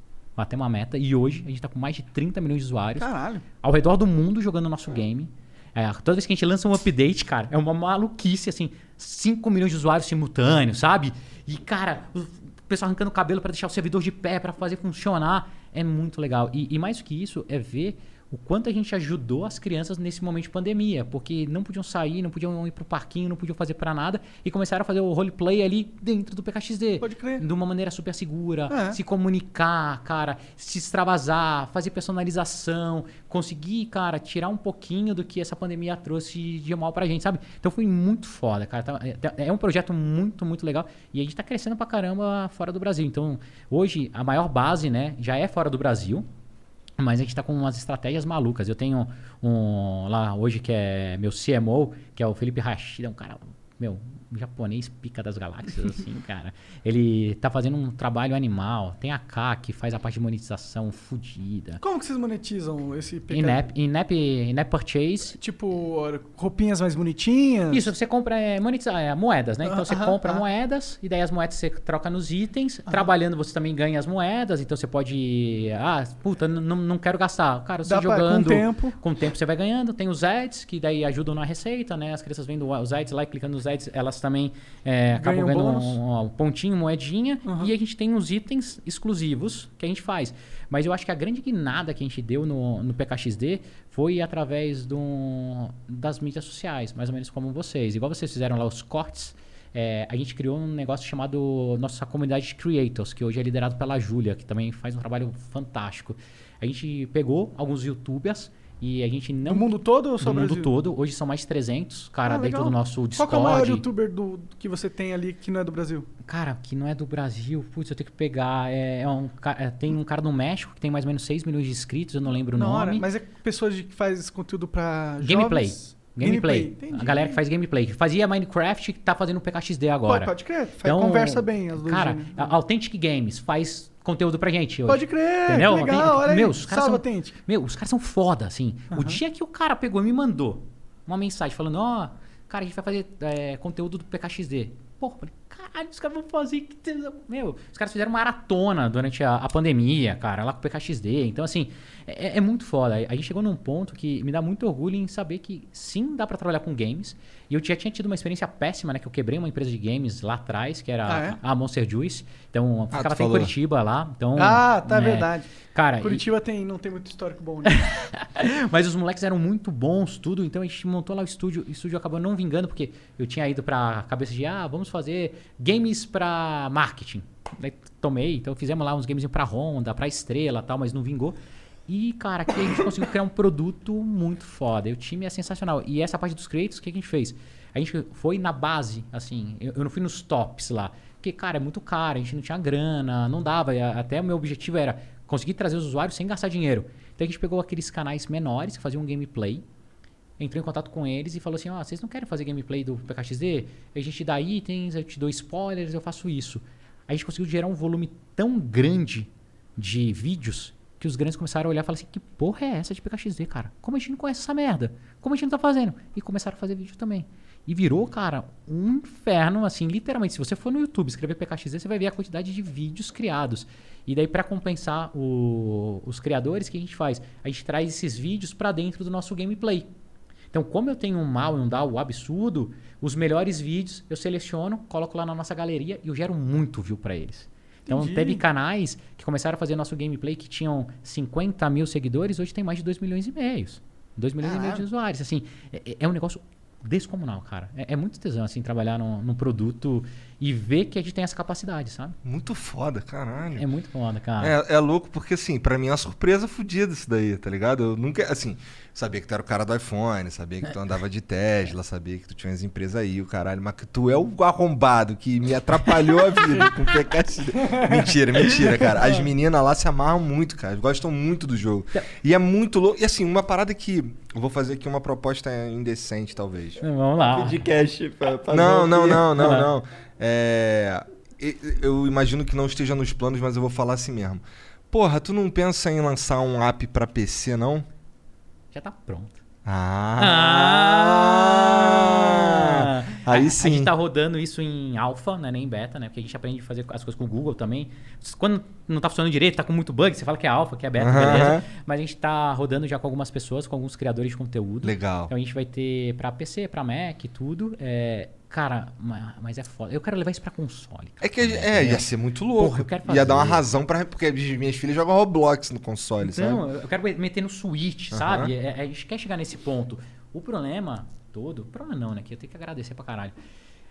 Cara, a gente tem um time, são hoje quase 70 pessoas, que eu tenho que agradecer todos os dias, porque os caras são muito fodas mesmo. Eu não faço absolutamente nada, eu falo pra eles, eu falo, cara, meu papel aqui é ficar segurando as picas e falando, olha, a gente tá indo pra direção correta, mas quem faz mesmo é a galera lá, o Charlão, o Dani, o Edson.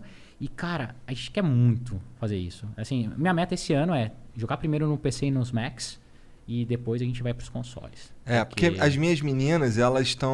Eu, eu entendo que a maioria do. tá todo mundo no celular e o caralho. Mas eu, as minhas meninas, elas ficam majoritariamente no PC. Então elas jogam o PKXD lá. Caralho, mano. é- Tá com o pau no olho. Desligou algo aqui. Calma aí que já, já vai voltar. Ah, tudo bem, tá aí, tá. Tá- tá live, tá live, né? tá live. ao vivo ainda. Incrível. Não, É- relaxa. é impressionante. Vamos lá. É, eu tava falando que elas usam, hoje elas usam num emulador de Android no PC pra jogar. É, porque, assim, a experiência que elas tiveram com, com tablet e celular, elas são, porra, dois esmeril, cara. Se der ali, vai destruir mesmo e acabou. E o PC é mais robusto tal. Então eu, eu meio que ensinei elas a jogar as paradas ali, não sei quê. E aí ficam as duas lá, no Ixi, quarto delas lá, jogando. Elas jogam muito PKXD, muito Roblox e bastante, bastante Among Us agora. É, que virou e um fenômeno o, também. E o Minecraft. Mas eu não entendo muito por que que elas ficam no Among Us. Primeiro porque esse é um jogo que se você não joga com os amigos, fica uma zona É. fodida, tá ligado? Eu- enfim, foda-se. Mas é, é- chama hype, cara, não tem jeito. É. Então, assim, o, o que eu gosto muito dessa onda é, é sempre é cíclico e dependendo do que você cria, igual o Among Us mesmo, é um, um game, se eu não me engano, já, tem, ah, já foi lançado tem 5 anos. É. E, velho, ele tava jogado na sarjeta. Uhum. Assim, do nada, hypou e foi. A mesma coisa, o PKXZ, cara, tudo bem que a gente tinha lançado tem três meses, acabou dando certo. E, cara, eu espero que a gente fique bastante tempo, porque ele é um mundo aberto. Então, cada update, a gente lançou o update hoje, tem um monte de coisa nova para as crianças. Então, a gente consegue reter muito mais as pessoas. Amanhã, se eles não lançarem alguma coisa, daqui a pouco perde, assim, o, o tesão. Só que falando de crianças, assim, igual suas filhas, que eu gosto muito do PKXZ é, um, é um ambiente extremamente seguro, cara. Então, isso. Cara, eu tenho três filhas. Então, jamais faria nada que ah, não fosse seguro pra elas. É um game que as meninas curtem pra caramba jogar. Porque tem essa outra dificuldade hoje. Tem um game que é muito focado só em menino, menino, menino, menino. E a gente teve esse cuidado e a gente deixou um time extremamente diverso. Então, tenho várias meninas trabalhando com a gente que são apaixonadas por games lá, que ajudaram a gente a criar o PKXD de uma forma que seja quase unissex, sabe? Então os moleques gostam pra caramba, que tem coisas lá. As meninas amam jogar. Então as minhas filhas passam um cara tempão jogando também. E a parte de ir pro PC é.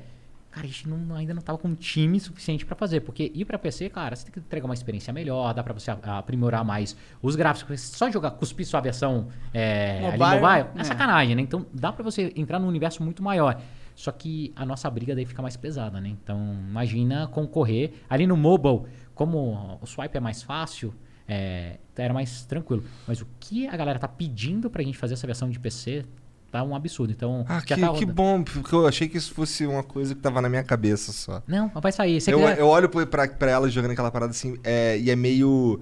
Não sei, o emulador não funciona direito, Não, sabe? dá pau, É. trava. É, é, elas tentam, tipo, somizar e salvar e não salva, porque o ambiente não é feito pra isso, né? É. Então, a, a nossa versão, eu acho que... Fica tirando foto, é uma figura. né? Fica, que- olha aquele texto que a gente fez. A gente criou como se fosse um Instagram e um TikTok dentro das redes sociais. Que, cara, as crianças olham a gente e se espelham, né? Então, pô, por que não deixar tirar as fotinhos? E daí, de novo, prezando a segurança. Ela não consegue abrir a câmera e tirar foto do mundo real. Então, ela nunca vai expor a, ela, a tua casa, a sua esposa, lá. Ela tira uma foto no mundo virtual. Do avatar dela. No avatar. Então, ela junta com o avatar, tem a selfie. Ela tira, posta no feedzinho Ah, dela. isso é legal, né? consegue- Poder deixar a criança explorar esse ambiente social que ela pode explorar com segurança. Porque se ela fizesse Exato. isso com a cara dela, É muitos problemas podem acontecer. Exato. Então, e, e, de novo, e sempre conscientizando as crianças de como deve usar isso. Então, cara, é uma parada que me dá muito orgulho hoje em dia. Assim, e, e eu falo pro meu time, eu tenho certeza que o PKXD vai fazer com que a Móvel, né, que hoje ainda é conhecida por ser a dona do iFood, né? Você entra no- na internet e É fala, o ah, iFood é Móvel é a dona do iFood. é. Cara, a gente vai passar, nada contra, tá? iFood, nada Fabrício, mas, cara, vai ser assim, Móvel, a dona do PKXD. Assim, a gente vai conseguir mudar e vai ser global essa porra. Então, Já pensou se vocês viram a Tencent brasileira? Pô, cara, é meu Porra. sonho. O que eu mais quero na vida. É que a Tencent também é muito, cara. Se fosse o Fabrício sentado aqui, ele ia falar: Não, sim, a gente vai ser maior do que a Tencent e tal, cara. É, se a gente for ali, ó. Se, cara, com o PKXZ eu conseguir ser 30% que o Roblox é, eu já tô feliz pra caralho. Eu acho que nunca ninguém aqui, vai, na América Latina, fez nada parecido. Verdade. É, a, a gente tem o pessoal da TFG, que mudou o nome, eu sempre esqueço o nome da. Que tem o Tennis Clash e tal, que hoje é um unicórnio, é uma empresa de games mobile brasileira muito foda. Ah, é? Cara, se a gente conseguir chegar no tamanho dos caras, eu já tô feliz pra caramba. Mas o PKXD tem espaço pra ser muito maior do que isso, assim. Eu, eu vejo, e o time que eu tenho, com a determinação dos moleques, velho, a gente vai, vai longe pra caralho. Vai longe pra Maneiro demais, caralho. Mas aqui, o- até o Elon tá aqui impressionado. caralho.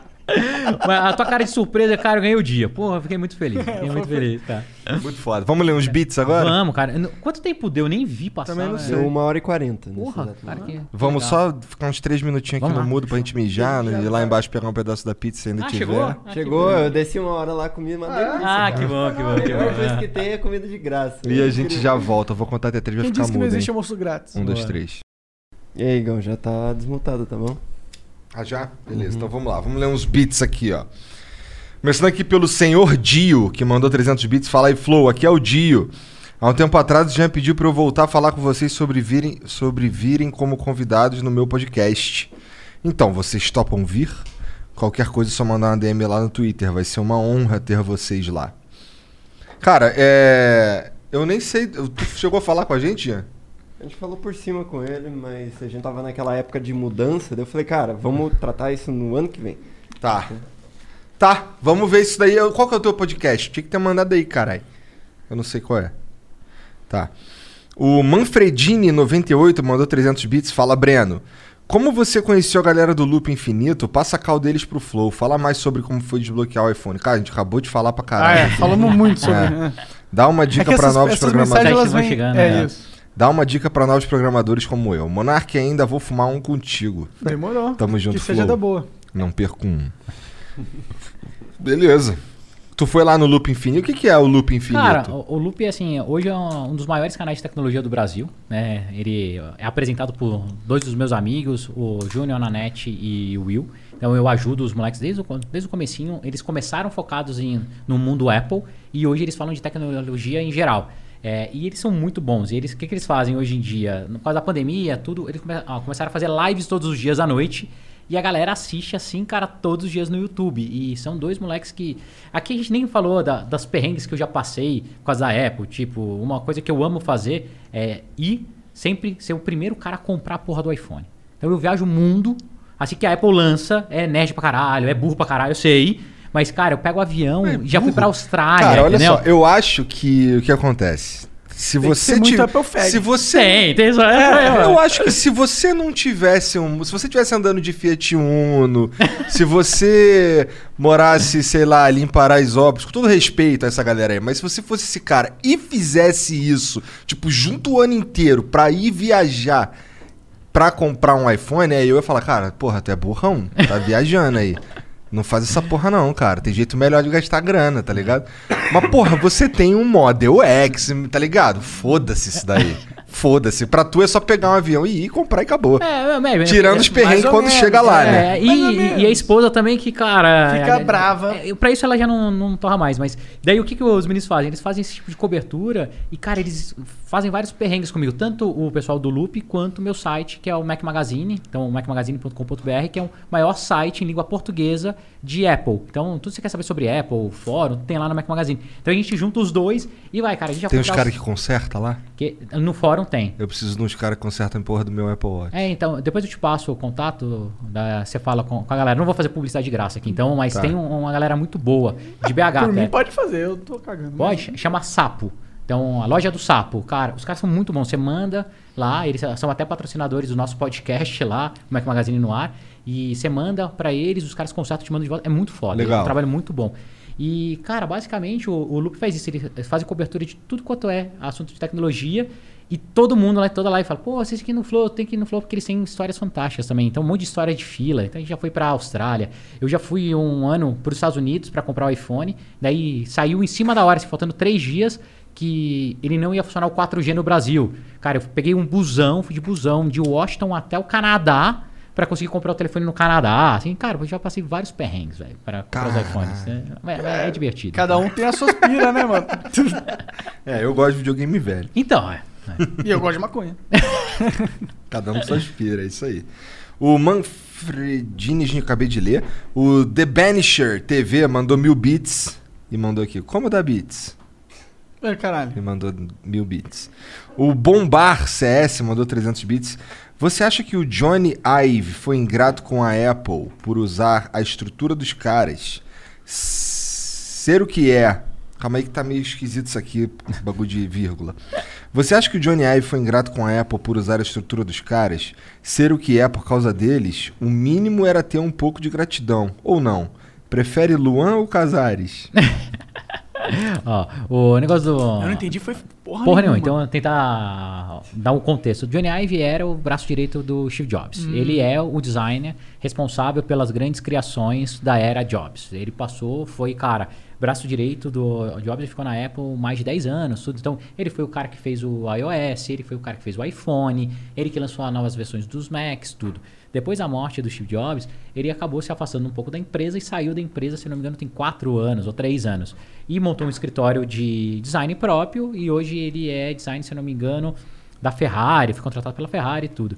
Quem é muito Apple fã, acha que os caras têm que ficar lá o resto da vida. Não, cara, é uma carreira executiva. O cara tava lá, ajudou pra caramba a empresa. Se não fosse ele, junto com o Steve Jobs, a gente não teria produtos fantásticos. Só que todo mundo fecha seu ciclo. Chegou num momento que ele via que. E, e numa boa, eu acho que ele não tava conseguindo colaborar mais. Ele que foi o cara que deu a ideia da Digital Crown, do, do, do Watch. Então, assim. Cara, não tem como falar que o cara é ingrato. Olha o tanto de coisa que ele deixou. Ele deixou um legado animal, preparou um time que fez a sucessão dele lá. Que hoje os produtos estão tão bem feitos quanto na era do Ive. E o cara tem que viver a vida dele mesmo. E, cara, ficou com uma puta de uma grana, né? É, Cara, vamos tá combinar, lindo, né? Então, Pô, você faz o que ele fez, tem que ficar, né? Tem. Então, Seria ó. triste se não acontecesse. O The Banisher TV mandou mais 300 bits e não falou nada. Valeu. Que o, bom. o Manfredini98 mandou 300 bits. Breno, devo me especializar em desenvolv- desenvolvimento web ou mobile? Qual linguagem você recomenda para o futuro, além de Python? Você contrata pessoas que consomem tabaco orgânico? Monarch, Purple Haze ou Sour Diesel? Ah, acho que Sour Diesel, cara. Purple Haze? Só porque é Purple. é porque é melhor? É que a Sour Diesel é mais sativa, né? Agora eu que brisei, mas tudo bem. É. Ah. Mas sim, contrato pessoas que fumam tabaco orgânico, zero, zero problema com isso, né? Assim, de verdade. E, cara, linguagem de programação, eu ainda acredito em mobile. Eu acho que mobile te, te dá projeção maior. Então hoje a remuneração de mobile é muito maior do que de web. Então dá uma olhada. E Swift é a linguagem que a maior parte dos aplicativos usam hoje. Mas agora, como estou inserido na parte de games, tudo, eu estudaria pra caramba Unity, que é onde a gente está com maior demanda de contratação, onde o mercado demanda mais, e é o framework usado por diversos estúdios de games no mundo para fazer seus jogos. Então, se você é um bom desenvolvedor em Unity, você tem emprego em qualquer lugar do mundo. Eu acho que é isso que as pessoas têm que entender. Geralmente, a galera me pergunta, pô, Breno, qual que é a profissão do, ah, do futuro? Para mim é claro, programação. Você sabendo programação, você consegue trabalhar em qualquer empresa do mundo, estando em qualquer lugar do mundo. Então, a gente tem programador, cara, que tá fora do Brasil trabalhando pra gente. É, dá pra você ser muito feliz fazendo isso e é legal pra caralho, né? Então, Beleza, então tá aí a dica. Fica Dix. O The Banisher TV mandou de novo aqui 700 bits, só pra dizer que esse cara sempre foi uma inspiração, sem nem saber o nome dele. Grande abraço, Vitor aqui. valeu, valeu, obrigado. O God Mega KP mandou 600 bits. Olá, Flow, abraço de Portugal. Gostava muito de ver o Feromonas no Flow, mesmo que fosse por vídeo chamada. Foi por ele que conheci o Monark por volta de 2012, 2013. Abraço. Cara, A gente teve um problema. O É. Feromonas ia vir aí, mas eu não lembro por que que ele não. cara, ele, ele achou melhor não vir porque ele tá com medo da, de ficar, de fechar as restrições ali. Porque, E ele não conseguiu voltar. E ele não conseguir voltar, ficar preso aqui Pois é. Então vai, vai rolar o Feromonas aí, mas só que no futuro. no futuro. E pessoalmente, né? É, pessoalmente. pessoalmente, Por, a por gente- vídeo, não. Nunca. Não. Não, não. Não é nem- delay, né? É ruim, file. é, é ruim, ruim, é é ruim, é não é, é- A não ser que seja o Trump, tá ligado? O É, Obama. É. Ou é. Ou o Elon, é. Aí. Não, o Elon. Eu Não, dou um você jeito, pessoal, cara. tem que encontrar, Eu dou um né? jeito, é. Ó, uma coisa que vocês podiam fazer, bota o quadro, chama alguém pra imitar o cara e fala, velho, eu preciso ir aí e tal. Faz um viralzão aí. Por que não? Inglês. Faz, né? faz lá, faz É, lá aquele lá. é. O Fábio Michelin mandou 600 bits aqui. Fala galera do Flow. Mandei uma divulgação ontem para ajudar o meu, com o meu projeto no Catarse. Deu certo, alca- alcancei 100% da meta. Ah, Olha. legal. ó. Muito obrigado para quem ajudou a apoiar. E eu vou ler o resto, Jean. Eu vou ler. Tá arriscado, mas eu vou ler. e para quem quiser conhecer, é um jogo de cartas sobre viagem no tempo, Time Machine Rocket. Ainda está na reta final do Catarse. Faltam quatro dias para terminar. E como disse ontem, junta personagens como Jesus, Cleópatra, Steve Jobs, para voltar no. Pra, pra, tipo, ir algum momento do- do- da humanidade lá e mudar a cabeça do Hitler pra ele não ser um filho da puta. Tesão, pô, o enredo tá, tá muito doido, hein? Pois é, é muito louco, é muito Vamos. louco. Então, quem quiser, vai lá, Time Machine Rocket. E aí ajuda o jogo do cara lá. Bom, é isso, Breno. Obrigado demais pelo papo, foi muito foda. Cara, obrigado a vocês. É uma verdade. pena que tu mora meio longe aí. Não nada, cara, a hora que você quiser, velho. Pra mim é um prazer. O carro vem sozinho. É verdade, né? Cara, não leva nada não. Do carro vem sozinho. Filha das É. Caralho, só falta um banheiro no carro pra tu poder assim, vir ó, cagando. Cara, tá? se tivesse isso, um micro-ondas, fudeu. Eu morava lá dentro, cara. Entendeu? Não precisava de mais nada. Porque um puta PC já tem. né? É, o puta PC já tem, cara. Não, assim. Muito pô, maneiro. É um prazer. E, de novo, obrigado por dar espaço, porque um desconhecido aqui é um prazerzaço, de verdade. Vocês são foda, cara. Valeu, cara. Obrigado Obrigadão. pela moral. E, Esse chat, quadro é muito foda, obrigado quadro- é, obrigado bom, pelos presentes, cara. Muito Que vocês foda. Ah, E- lembrando que os nossos membros vão receber coisas autografadas. Pô, vamos fazer isso daí, vai ser essa semana. Vamos É? ter logo Isso. dois essa É, semana. bota dois. Eu trouxe pra durar o ano, entendeu? Cara, ó, negócio de recorrência, eu entendo de assinatura, cara. Você tem que ter LTV, você tem que ficar, entendeu? O negócio é ficar, Vai cara. ficar, cara. Ajuda. Quanto mais você fica, mais você ganha. Pensa o seguinte, que é você que faz essa porra ficar tão autêntica e ter tanta liberdade, entendeu? É você, é você mesmo, você que É tá verdade. ouvindo aí, ó. É. Porque Se sem não- dinheiro, É, pois é, a gente precisa, a gente precisa, a verdade do mundo é que a gente precisa pagar as coisas, é. né? E E, pra gente já- crescer, a gente precisa investir. não E tem muita marca aí querendo ó, oferecer muito dinheiro pra gente. E a gente diz que não porque, Porque a a gente não condição- abre mão da liberdade. É, porque a condição, ó, você não pode falar da outra marca mais. Cara, Então, quando o Caio tiver no assunto da outra marca aqui, eu não posso falar sobre esse assunto, porque eu sou patrocinado por essa outra marca concorrente. É isso, é. Então não dá, não dá pra aceitar esses milhões de dólares reais que você quer me dar.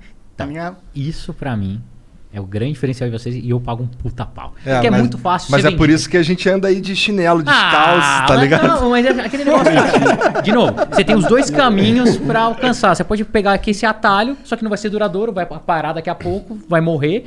Ou, cara, você pode fazer um negócio único, autêntico e tal, e ser o Joe Rogan da vida. E daqui a pouco vem uma puta plataforma que vai ver que vocês têm tanta audiência e vai falar assim: ah, cara, agora eu quero vocês exclusivo aqui. Daí talvez vocês tenham que pensar. Fala, É. porra, se eu tiver a minha liberdade, mas eu tiver que sair num canal e tá só na Twitch, ou só no YouTube, ou só no Spotify, pode ser que faça sentido. Então, cara, aí É, pode ser que faça entendeu? É, sentido acho que aí. pra gente Acho vai que fazer 100 sim. milhões de dólares por ano faz sentido. Nossa, Faz sentido, faz sentido. Até eu, cara. Porra. Isso faz sentido pra caralho. Entendeu? Só um ano, só preciso de um ano. Porra, um ano. eu- dois meses, cara. dois meses de contrato, fechou. Porra. É, bom, então é isso, Spotify, fica a dica, tá? Só falando aí. Mas obrigado, Breno, valeu demais. Obrigado, Breno, de Muito verdade, foda pelos as suas presentes. histórias aí. tudo. Descobrimos quem hackeou o primeiro iPhone do E mundo. como, e como, E foi como. feito, né? Desculpa o Caralho. monólogo que eu falei pra caralho. Não, foi foda. Cara, foi não, maneiro. foi um ótimo, ótima experiência. Porque, cara, a gente ficou entretidão aqui. Porque quando é legal, é legal, passa. Ah. Tempo, foda. E, chat, obrigado a todo mundo que ficou assistindo a ge- a gente aí. E um beijo pra vocês. A gente volta amanhã. Novidades em breve. Tchau. Tchau. Valeu. Des- desci ali o, o Coca, que é nosso editor. Nossa, esse cara é muito foda, foi muito da hora. Ah, How many steps do you take before you have foot pain? Hi, it's Jonathan Cotton with the Good Feet Store, and the truth is, the battle between our feet and the concrete or asphalt usually winds up with our feet losing. Studies show that about 75% of people will experience some kind of foot pain by middle age. I found that out a number of years ago with plantar fasciitis, and I tried to remedy it with shoes and drugstore cushions that didn't work. Finally, I went to the Good Feet store, was personally fitted for arch supports, and I loved them so much, I bought the store. Without a plan to protect and support your feet, it is likely you could one day be one of the millions living with chronic foot pain. Don't wait until pain demands that you visit us. Stop by the Good Feet store today and let one of our trained arch support specialists fit you with your personal system of arch supports. The Good Feet store is located in Fairfax, Leesburg, Rockville, Baltimore and Hunt Valley, and in Annapolis in the Annapolis Harbor Center. For more information, go to goodfeet.com.